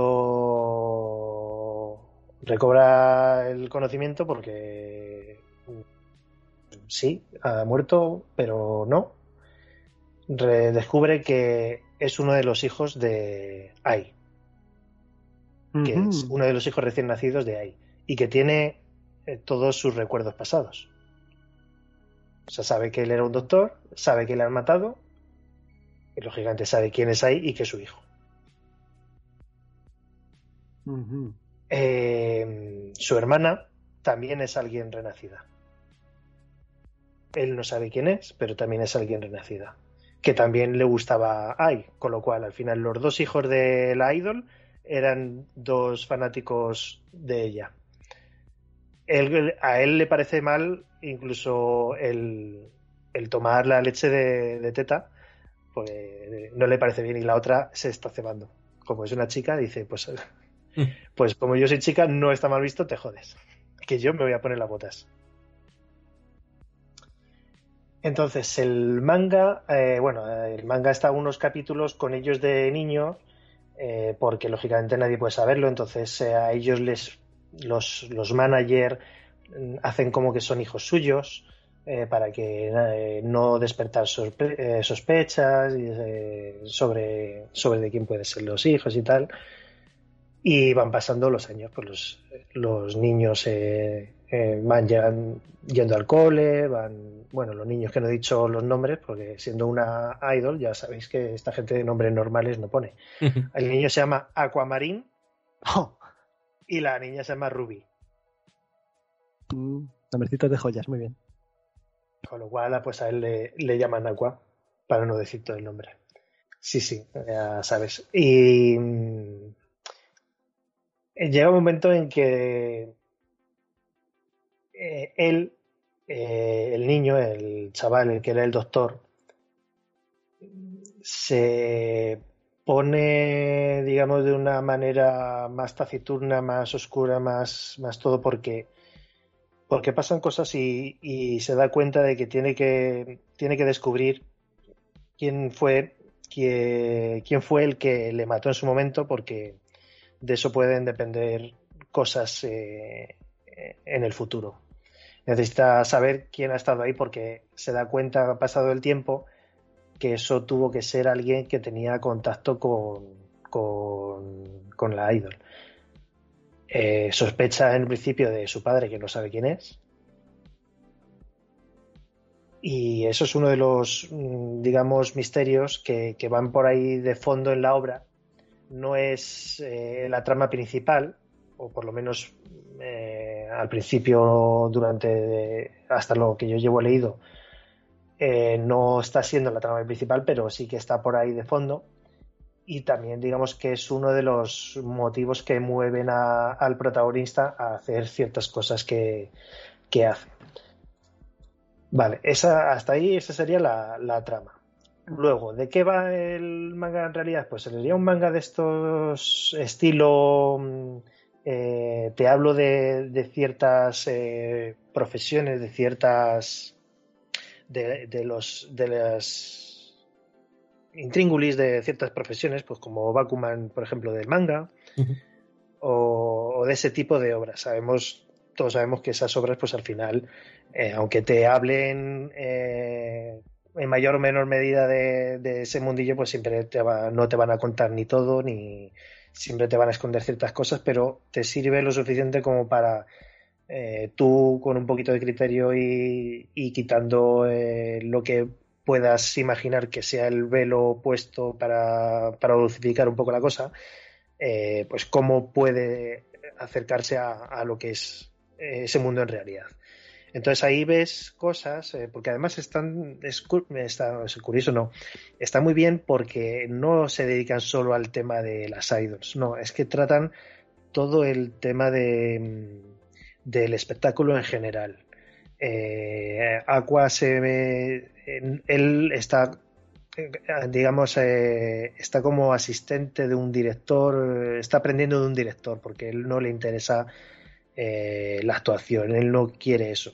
Pero, sin embargo, como sí quiere entrar en el mundillo para conocer gente, para ver si puede averiguar quién es el que está moviendo los hilos detrás de todo lo que pasó, em, pues al final termina entrando en ciertas cosas y entonces entra en un, en un reality de chavales de instituto eh, en el que hay pues actores o, gente, pues eso, gente del espectáculo que entra en, en un reality en un instituto, están juntos, hay romances o no, ya sabes, pues lo típico de un reality que, que simplemente está hecho para, para que la gente fuera hable y, y, si hay rollito y si hay romances al final de tal, pues, pues mejor porque todos se pondrán como locos y todo eso.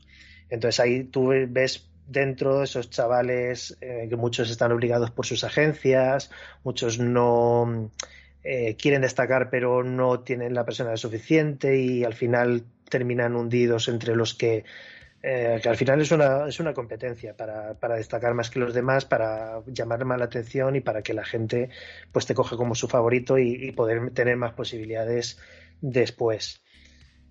Eh, el tema de las idol, porque la hermana quiere hacer una idol y, resucitar eh, el, el grupo eh, el grupo que tenía su madre en, el principio y va buscando gente pero la gente que busca pues es una es una actriz infantil que según ha ido creciendo pues ya no la dan papeles y se siente que coge cualquier cualquier papel que le den da igual a quién se tenga que llevar por delante porque ya no la hace en el mismo caso que cuando era una niña o una youtuber no bueno un tiktoker youtuber sí que quería ser idol en su momento, pero tenía que trabajar porque en casa había problemas y tal, y cuando se pudo hacer lo que quería, pues ya se le había pasado el arroz, digamos, porque ya tenía más de 20 años. Entonces ahí vas viendo muchos de los tropos estos de, sobre todo, temas de edad. Eh, las idols, o sea, que, el, que un actor o una actriz tengan relaciones eh, abiertas, no hay problema. Que una idol lo tenga, no, sí hay problema. Entonces también hay ahí. No llega a ser. Bueno, sí, podemos decir que hay un triángulo amoroso, pero claro, una de ellas es actriz, la otra es idol, y ahí, ahí hay problemas. Ya, independientemente de, de quién te pueda gustar más o menos. Me gusta mucho por eso, porque se tratan temas que normalmente no se suelen tratar y que si a ti te que al final tú vas averiguando si te gusta la cultura japonesa de una manera u otra al final mmm, vas viendo más cosas vas leyendo más cosas y al final te vas enterando de, de, de ciertas de, de, ciertos tropos más ocultos que si no entras ahí pues no los conoces pero pero si tú lo ves sabiendo un poquito de eso, eh, te enteras de muchas cosas. Y si no, por lo menos ya empiezas a ver la, la superficie de, de, ese iceberg que es todo este tema. Eh, se habla de teatro, igual, eh, de gente que vale, gente que no vale, pero que está ahí por porque pues por enchufe, digamos eh, que se habla de los realities, eh, bueno, los realities yo lo he dicho, no, de, de los programas de variedades estilo, pues como los de Telecinco, por ejemplo, que amañan, bueno, amañan, preparan entrevistas, pero luego hacen quedar mal a la gente y luego pues se le da la vuelta y tienen que, que hay que andar pidiendo unas disculpas que, que lógicamente no quieren tomar nadie, pero como esto también se habla mucho de redes sociales y de la influencia que tienen en, en todo este mundo, pues al final te hablan también de, la presión de las redes sociales sobre, sobre las personas incluso de, de, cómo puede llevar a, a, que alguien se quiera suicidar o incluso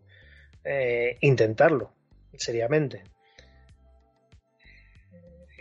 habla de muchas cosas y la verdad es que está interesante. El dibujo en sí del, de la serie, pues no es muy para allá. Algunas veces parece mm, parece más eh, un dibujo de alguien que, mm, que hace doujinsis que no tiene mucha experiencia sin embargo he estado mirando y sí que tiene varios varios mangas eh, publicados profesionalmente entonces a lo mejor es que está hecho así también aposta sí que es verdad que utiliza sobre todo mucho plano cercano. Mm, cuando utiliza planos eh, cuerpo entero o planos generales es cuando más se le notan los defectos, pero en planos cercanos y en caras y tal, eso sí que, sí que las dibuja bastante bien. Y que no he dicho, eh, los eh, autores, que no lo he dicho, eh, son tu, tu, tu, Aka, Akasaka. Akasaka, que es sí. el creador de Kaguya-sama, Mengo Yoko, eh, Yokoyari, que es, eh, que es la dibujante. Eh, ya te digo que habla de, muchísimas cosas y me imagino que según avance la serie hablará además porque hay algunas que se han tocado muy por encima, pero por lo que estoy viendo, ahí según los arcos se separa en, en, ciertas cosas. El primer arco fue el del reality, el segundo fue el de la obra de teatro, la obra de teatro me hizo un poco de gracia porque primero te hablan en serio cómo, cómo es el eh, pues en los ensayos, el hablar con él, porque están haciendo una obra de teatro de un manga. y entonces el- las negociaciones con el autor y que, y que el autor dice, pues no, o sea, no me gusta el guion que habéis hecho y eh, ya que estabais ensayando esto, ahora lo tenéis que deshacer y rehacer entero. Eh, y toda esa tensión. Sin embargo, luego están en la obra y me hace gracia porque parece un espocón de, de- llevan varios meses ensayando unos con otros, saben cómo es toda la obra, pero de repente la, en la obra es voy a sacar mi potencial interno y os vais a flipar todos. Entonces digo, a ver, me- por una parte me estás hablando en serio y por otra me, me pones esto que parece un espocón de, de voy a, a iluminar la escena y os vais a flipar todos y todos diciendo, no había visto esto nunca y llevamos dos meses haciendo esto todos los putos días. Pero bueno, o sea, no, no, lo, no lo critico como algo malo, sino que también es algo para darle un poquito de, de vidilla a la obra y lo, lo entiendo. Y pues eso me gusta, me gusta sobre todo por el trasfondo de todo lo que conlleva, eh, que son cosas que normalmente no se suelen tratar, porque sí, hay muchas, eh, muchas obras, muchos animes de, de, de idols y tal, y algunas sí que hablan de lo duro que es en los ensayos y tal, y cual, pero aquí ya te habla de algo más genérico, porque realmente por ahora de- del tema idol es del que menos han tratado, están tratando más de, de otras de otras cosas y me gusta porque a mí todo lo que sea que me ver las, las tripas de las cosas todo más realista posible me gusta porque no me rompe primero no me rompe la, la ilusión de, seguir viendo esas cosas y disfrutarlas. Y segundo pues eh, también le ves ves otras capas y puedes descubrir otras cosas. Y hay mucha sobre todo el, la diferencia de mentalidad de, de Occidente a, a allí a Japón en ciertas cosas. Porque claro eh, aquí te puede gustar un actor una actriz pero que tenga pareja o tenga hijos o tenga vida pues vale puedes cancelar a ciertas cosas por, por eh, que ahora se llama mucho lo de cancelar, que cancelar a actores y tal por pues por movidas, por por ciertas cosas, pero allí lo de allí es otra es otra historia totalmente distinta. Así es que llegan al acoso directo. Sí, sí, porque o sea, realmente Estuvimos hablando del otro día de, de Maeda, que tuvo que cerrar las redes y todo eso. Sí, sí, o sea, quiero decir, a la chica esta que digo que, que la estuvieron acosando por redes tal, es porque estaban en el reality y, bueno, pues eh, eh, una de ellas, que es la que quiere llevarse mm, toda la atención, pues al final la toca la narices y tiene una reacción natural, normal, que es darle un guantazo. Entonces le das eso eh, y, por desgracia, pues le hizo un arañazo. Entonces eh, eso lógicamente con las cámaras delante. Entonces, claro, pues toda la gente se le echó que eso es una envidiosa, que eres no sé qué, que así te mueras, que no sé qué. Y también ves todo eso, que sabes que ocurre, pero realmente no se suele hablar de ello. Y para mí es una serie eh, bastante recomendable. Como digo, está, está publicado aquí también en España, eh, Ibrea creo. Eh, creo que lleva aquí cuatro tomos. En Japón va por ocho. Esta es una serie abierta por ahora. Pero como digo, también está en el Manga Plus. Si le queréis dar un vistazo. A mí me llamó, me llamaba la atención el, el plot eh, principal, el de que muere y nace nace como el hijo de, de la idol, pero la verdad es que lo que me he encontrado después me ha gustado bastante. Ujú. Ok. Pues otro, otro en la lista, venga. Venga. Vamos ya. La ruina total. ¡A comprar! Venga. Sin vergüenza. Bueno, pero lo bueno es eso, que como se le puede hacer la cata legal, Efectivamente. de puta madre. Bueno, bueno, Bueno. bueno. Oye, pues no se ha quedado mal programa, ¿eh? Hostia, nos ha quedado de puta madre, creo yo. M- m- eh, mejorando el presente, vamos. A riesgo de parecer poco, poco modesto. Yo, si me permitís, de no, o sea, de, acaba de empezar ahora la nueva temporada, eh, otoño. No voy a decir todo lo que he empezado a ver, Bien, bien, bien. pero sí que voy a decir dos o tres de las que los el primero o segundo capítulo que he visto pues me han llamado la atención y luego ya veremos eh, no voy a nombrar lógicamente las las que todo el mundo está hablando Correcto, correcto. porque porque esas ya las conocemos Recomendar Chainsaw Man, pues eso es muy fácil. Exacto, o Bleach Por o ejemplo. Urusei Yatsura, pues eso es, eso es ir a lo fácil. Entonces, Bochi de Rock. Hmm, Bochi de Rock. ¿Qué es Bochi de Rock? Es una, una chica eh, de estas de. eh, in- eh, Introvertida, sí, muy introvertida. introvertida, de estas que tienen ansiedad social. Entonces, un día ve en la tele eh, un grupo de, de rock que sale uno de los, eh, de los eh, componentes de una banda diciendo que él era muy introvertido, pero que gracias a estar en una banda, pues que él ha podido, ha podido salir adelante y conocer gente y no sé qué, no sé cuántos. Entonces, se vuelve como una loca a. Quiere hacer una banda y se vuelve como una loca a practicar guitarra para hacer una banda. Esto es. Estaba en secundaria. Eh, lógicamente, sí, eh, practica guitarra, es una máquina tocando la guitarra, pero como no consigue decirle a nadie que quiere hacer una banda, pues, pues sigue en el instituto eh, sin tener una banda. Hasta que se encuentra en un parque con una extrovertida que casualmente eh, tiene una banda que se les ha caído el guitarrista, se la lleva para, para que, tocar en un bolo que tienen esa misma noche, que, que lo necesitan urgente. Y esto es eh, Keion, pero en los 2020. Ujú. O sea, no es, no es el Keion bonito. Eh, tiene muchas mezclas de cosas, pero a, a mí el primer episodio ya, ya sé que va a ser una de mis favoritas de, de esta temporada. El primer bolo que toca, eh, por cierto, ella lo tiene que eh, tocar dentro de una caja metida porque lógicamente tiene miedo escénico. sí, es muy cachondo. sí, sí. A mí, ya te digo, o sea, he visto solo el primer capítulo y ya sé que va a ser una de mis series de esta temporada. Sí, señor. Yo Eh, también, yo, yo también la, la tengo apuntada. Aquí va Meido Sensu. Ahí vamos, con lo fuerte, de golpe. con lo fuerte de golpe, sí, sí. Poca broma, ¿eh? Poca broma. O sea, eh, no quiero decir nada. Una chica llega aquí a Akihabara, eh, se pone a trabajar en un café de mates y nada es lo que parece. Y hasta aquí puedo leer porque eso, veros, aunque sea solo el primer capítulo, si tenéis un... O sea, si confiáis en nosotros una miaja, veros el primer capítulo, hasta el final, ya está. Y con eso sabéis si queréis ver la serie o no. Correctísimo, sí, sí. porque como digo es, es la primera y luego y luego una comedia comedia de estas de, de enredos total de, de absurdo que es Jonin wa Sorezone Uso no Tsuki que es cuatro, una escuela mm, femenina Ah, En la- sí. en la cual hay cuatro amigas que tienen secretos que nadie de ella, de las otras saben.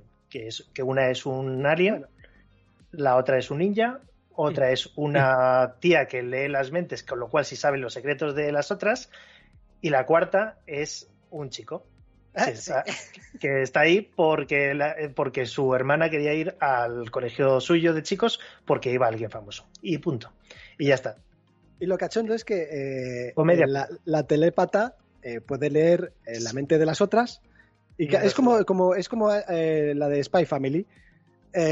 Es An- Anya diciendo, Dios mío, la que se va a liar. Claro. Pero, a- pero a, a la otra amiga no puede leerla. ¿Por qué? Porque solo funciona la telepatía con su mismo género. Y ella no sabe que él es un chico, que el otro es un chico.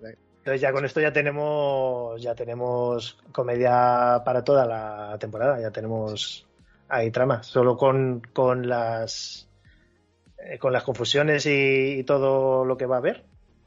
Porque lógicamente la que lee la mente es, es la que, digamos, la que lleva la, el hilo de, de las expresiones porque se entera de todo, Claro. pero nadie de los demás sabe nada. Entonces es la que, digamos, la Tsukomi del grupo. Pero está, esa me ha hecho mucha gracia. Sí, sí. Y así, bueno, hay algunas otras, pero tampoco por ahora no veo que, que me llame mucho la atención. No sé si Bueno, algún- pues, bueno, eh, ¿habéis yo, si, me, si me permitís hacer una a mí, por favor, Sí. que es de las mías, es típica, típica. Además, tiene Rena y Flops. Esa es que aún no lo he visto. Tiene, Esa la, la tengo pendiente, pero no la he visto. bueno, pues es, es, es un, un cliché sobre las, los, las comedias estas románticas de un chico que, en- no sé si es su primer día o algo de eso, no recuerdo bien, eh, se tropieza con cinco chicas, bueno, con cuatro chicas y un chico, eh, al de la forma más típica. Pues con la primera, en la típica esquina, se chocan, ella va corriendo con una tostada en la boca. ¿Y, dónde, y cuando se tropiezan, ¿dónde cae la chica? Encima de él, casi enseñándole las bragas. Casi. La siguiente en unas escaleras, que se tropieza. ¡Ay, cuidado! Él abajo. ¡Ah! ¿Dónde cae la, ¿dónde cae la chica? En su entrepierna, en la cara de él. Con una, con una situación muy, muy, muy risible. Total, que son cinco, cinco encuentros así. Él Llega, casi llega tarde, porque claro, madre mía, lo que le ha pasado durante toda la puta mañana. Y como llega tarde, pues él entra a escondidas en el, en el aula y se sienta, pues la típica, ¿dónde me siento? Dice, en, el último, al lado de la ventana. Y se sienta. Y casualmente, casualmente, eh, ese mismo día hay cuatro compañeras nuevas, que son, eh, o, tres compañeras nuevas, más el chico que se ha encontrado, y más otra chica que él pensaba que era una señora mayor, pero es la nueva profesora. Así que ya tienes ahí montada, ya la tienes liada. Eh, y es eh, eh, René Flops de cliché. y, digo, "Ah, y la voy a disfrutar como un enano, seguro. Así que cuando la veas ya me dirás. Sí, sí, esa, esa la tengo en la, en la lista. Es que no me ha dado tiempo a todo. Bastante. He conseguido ponerme de las que salían. Pues ahora yo por mí ya sí que sí. Pues ya está, ya estaría entonces. Uf, madre mía, ¿qué? ¿Cómo se os ha quedado el cuerpo, amiguitos? Pues eh, encogido. Cogido, madre mía. Yo, yo llevo un rato de pie porque se me está poniendo ya el culo. Encogido, pero bien, a gusto. Sí, señor. Muchas gracias por dejarme otra vez Bueno, pasarme por aquí. Muchas veces, hermano. No, cuando tú. quieras. Siempre eh, me preguntaba eh, Mark si estaba nervioso y la verdad es que sí, me pongo nervioso, pero luego estoy aquí con vosotros y se me pasa todo. Pero no, no tienes por qué estar nervioso, joder. Si esto es una charla entre amigos. Ya, ya, pero bueno. Nada, muchas gracias a ti por haber vuelto. Y, y lo de siempre. Cuando queráis venir, llamáis a la puerta y pasáis. No pidáis ni permiso. Perdón, eh, eh, Otra, otra cosa, otra cosa es que abra la puerta y no haya nadie. Pero eso ya mala suerte. Un día de estos aparezco por ahí, pero no para hablar, sino para sacarte del frigorífico. Ah, pues. eh. Estupendo. Me sacarás una cerveza también. Ay, pues nada, amigos. eh, una despedida así que merezca la pena, Felindrin. No, poca historia más. Eh, cerramos por hoy. Esperemos que os haya gustado. Viene cargadísimo este episodio también de referencias. Si queréis chicas mágicas vais a tener una tonelada. Si queréis eh, acción, diversión, algo más de pensar, yo creo que hay un poco para todos hoy aquí. Sí, Sí, sí, un variadito. ha quedado sí, bastante, bastante variadito, sí. Así me gusta, que demos una, una bonita mm, eh, instantánea de una de, de- de lo eh, de lo divertido y diferente que es este mundillo. Gracias por estar ahí, gracias a todos los que comentáis, gracias a todos los que nos escucháis, gracias a los que compartís. Esperemos que lo paséis bien. Tenéis unas cuantas recomendaciones, eh, ya sabéis, esperamos vuestros comentarios y nos vemos en eh, próximos episodios, ¿no? Claro, ibas a decir una fecha, no se te ocurra. No es mi culpa, no es mi culpa. Ah, bueno, ya veremos. Yo lo he pensado, eh, me, me ha pasado. Nos vemos en, en otros episodios. El caso es que nos vemos. Eso es. Bueno, pues un besito muy fuerte a todos, amigos. Un abrazo, muchas gracias. Sí, hombre. Hasta la próxima. ¡Chao, chao! Chao, chao.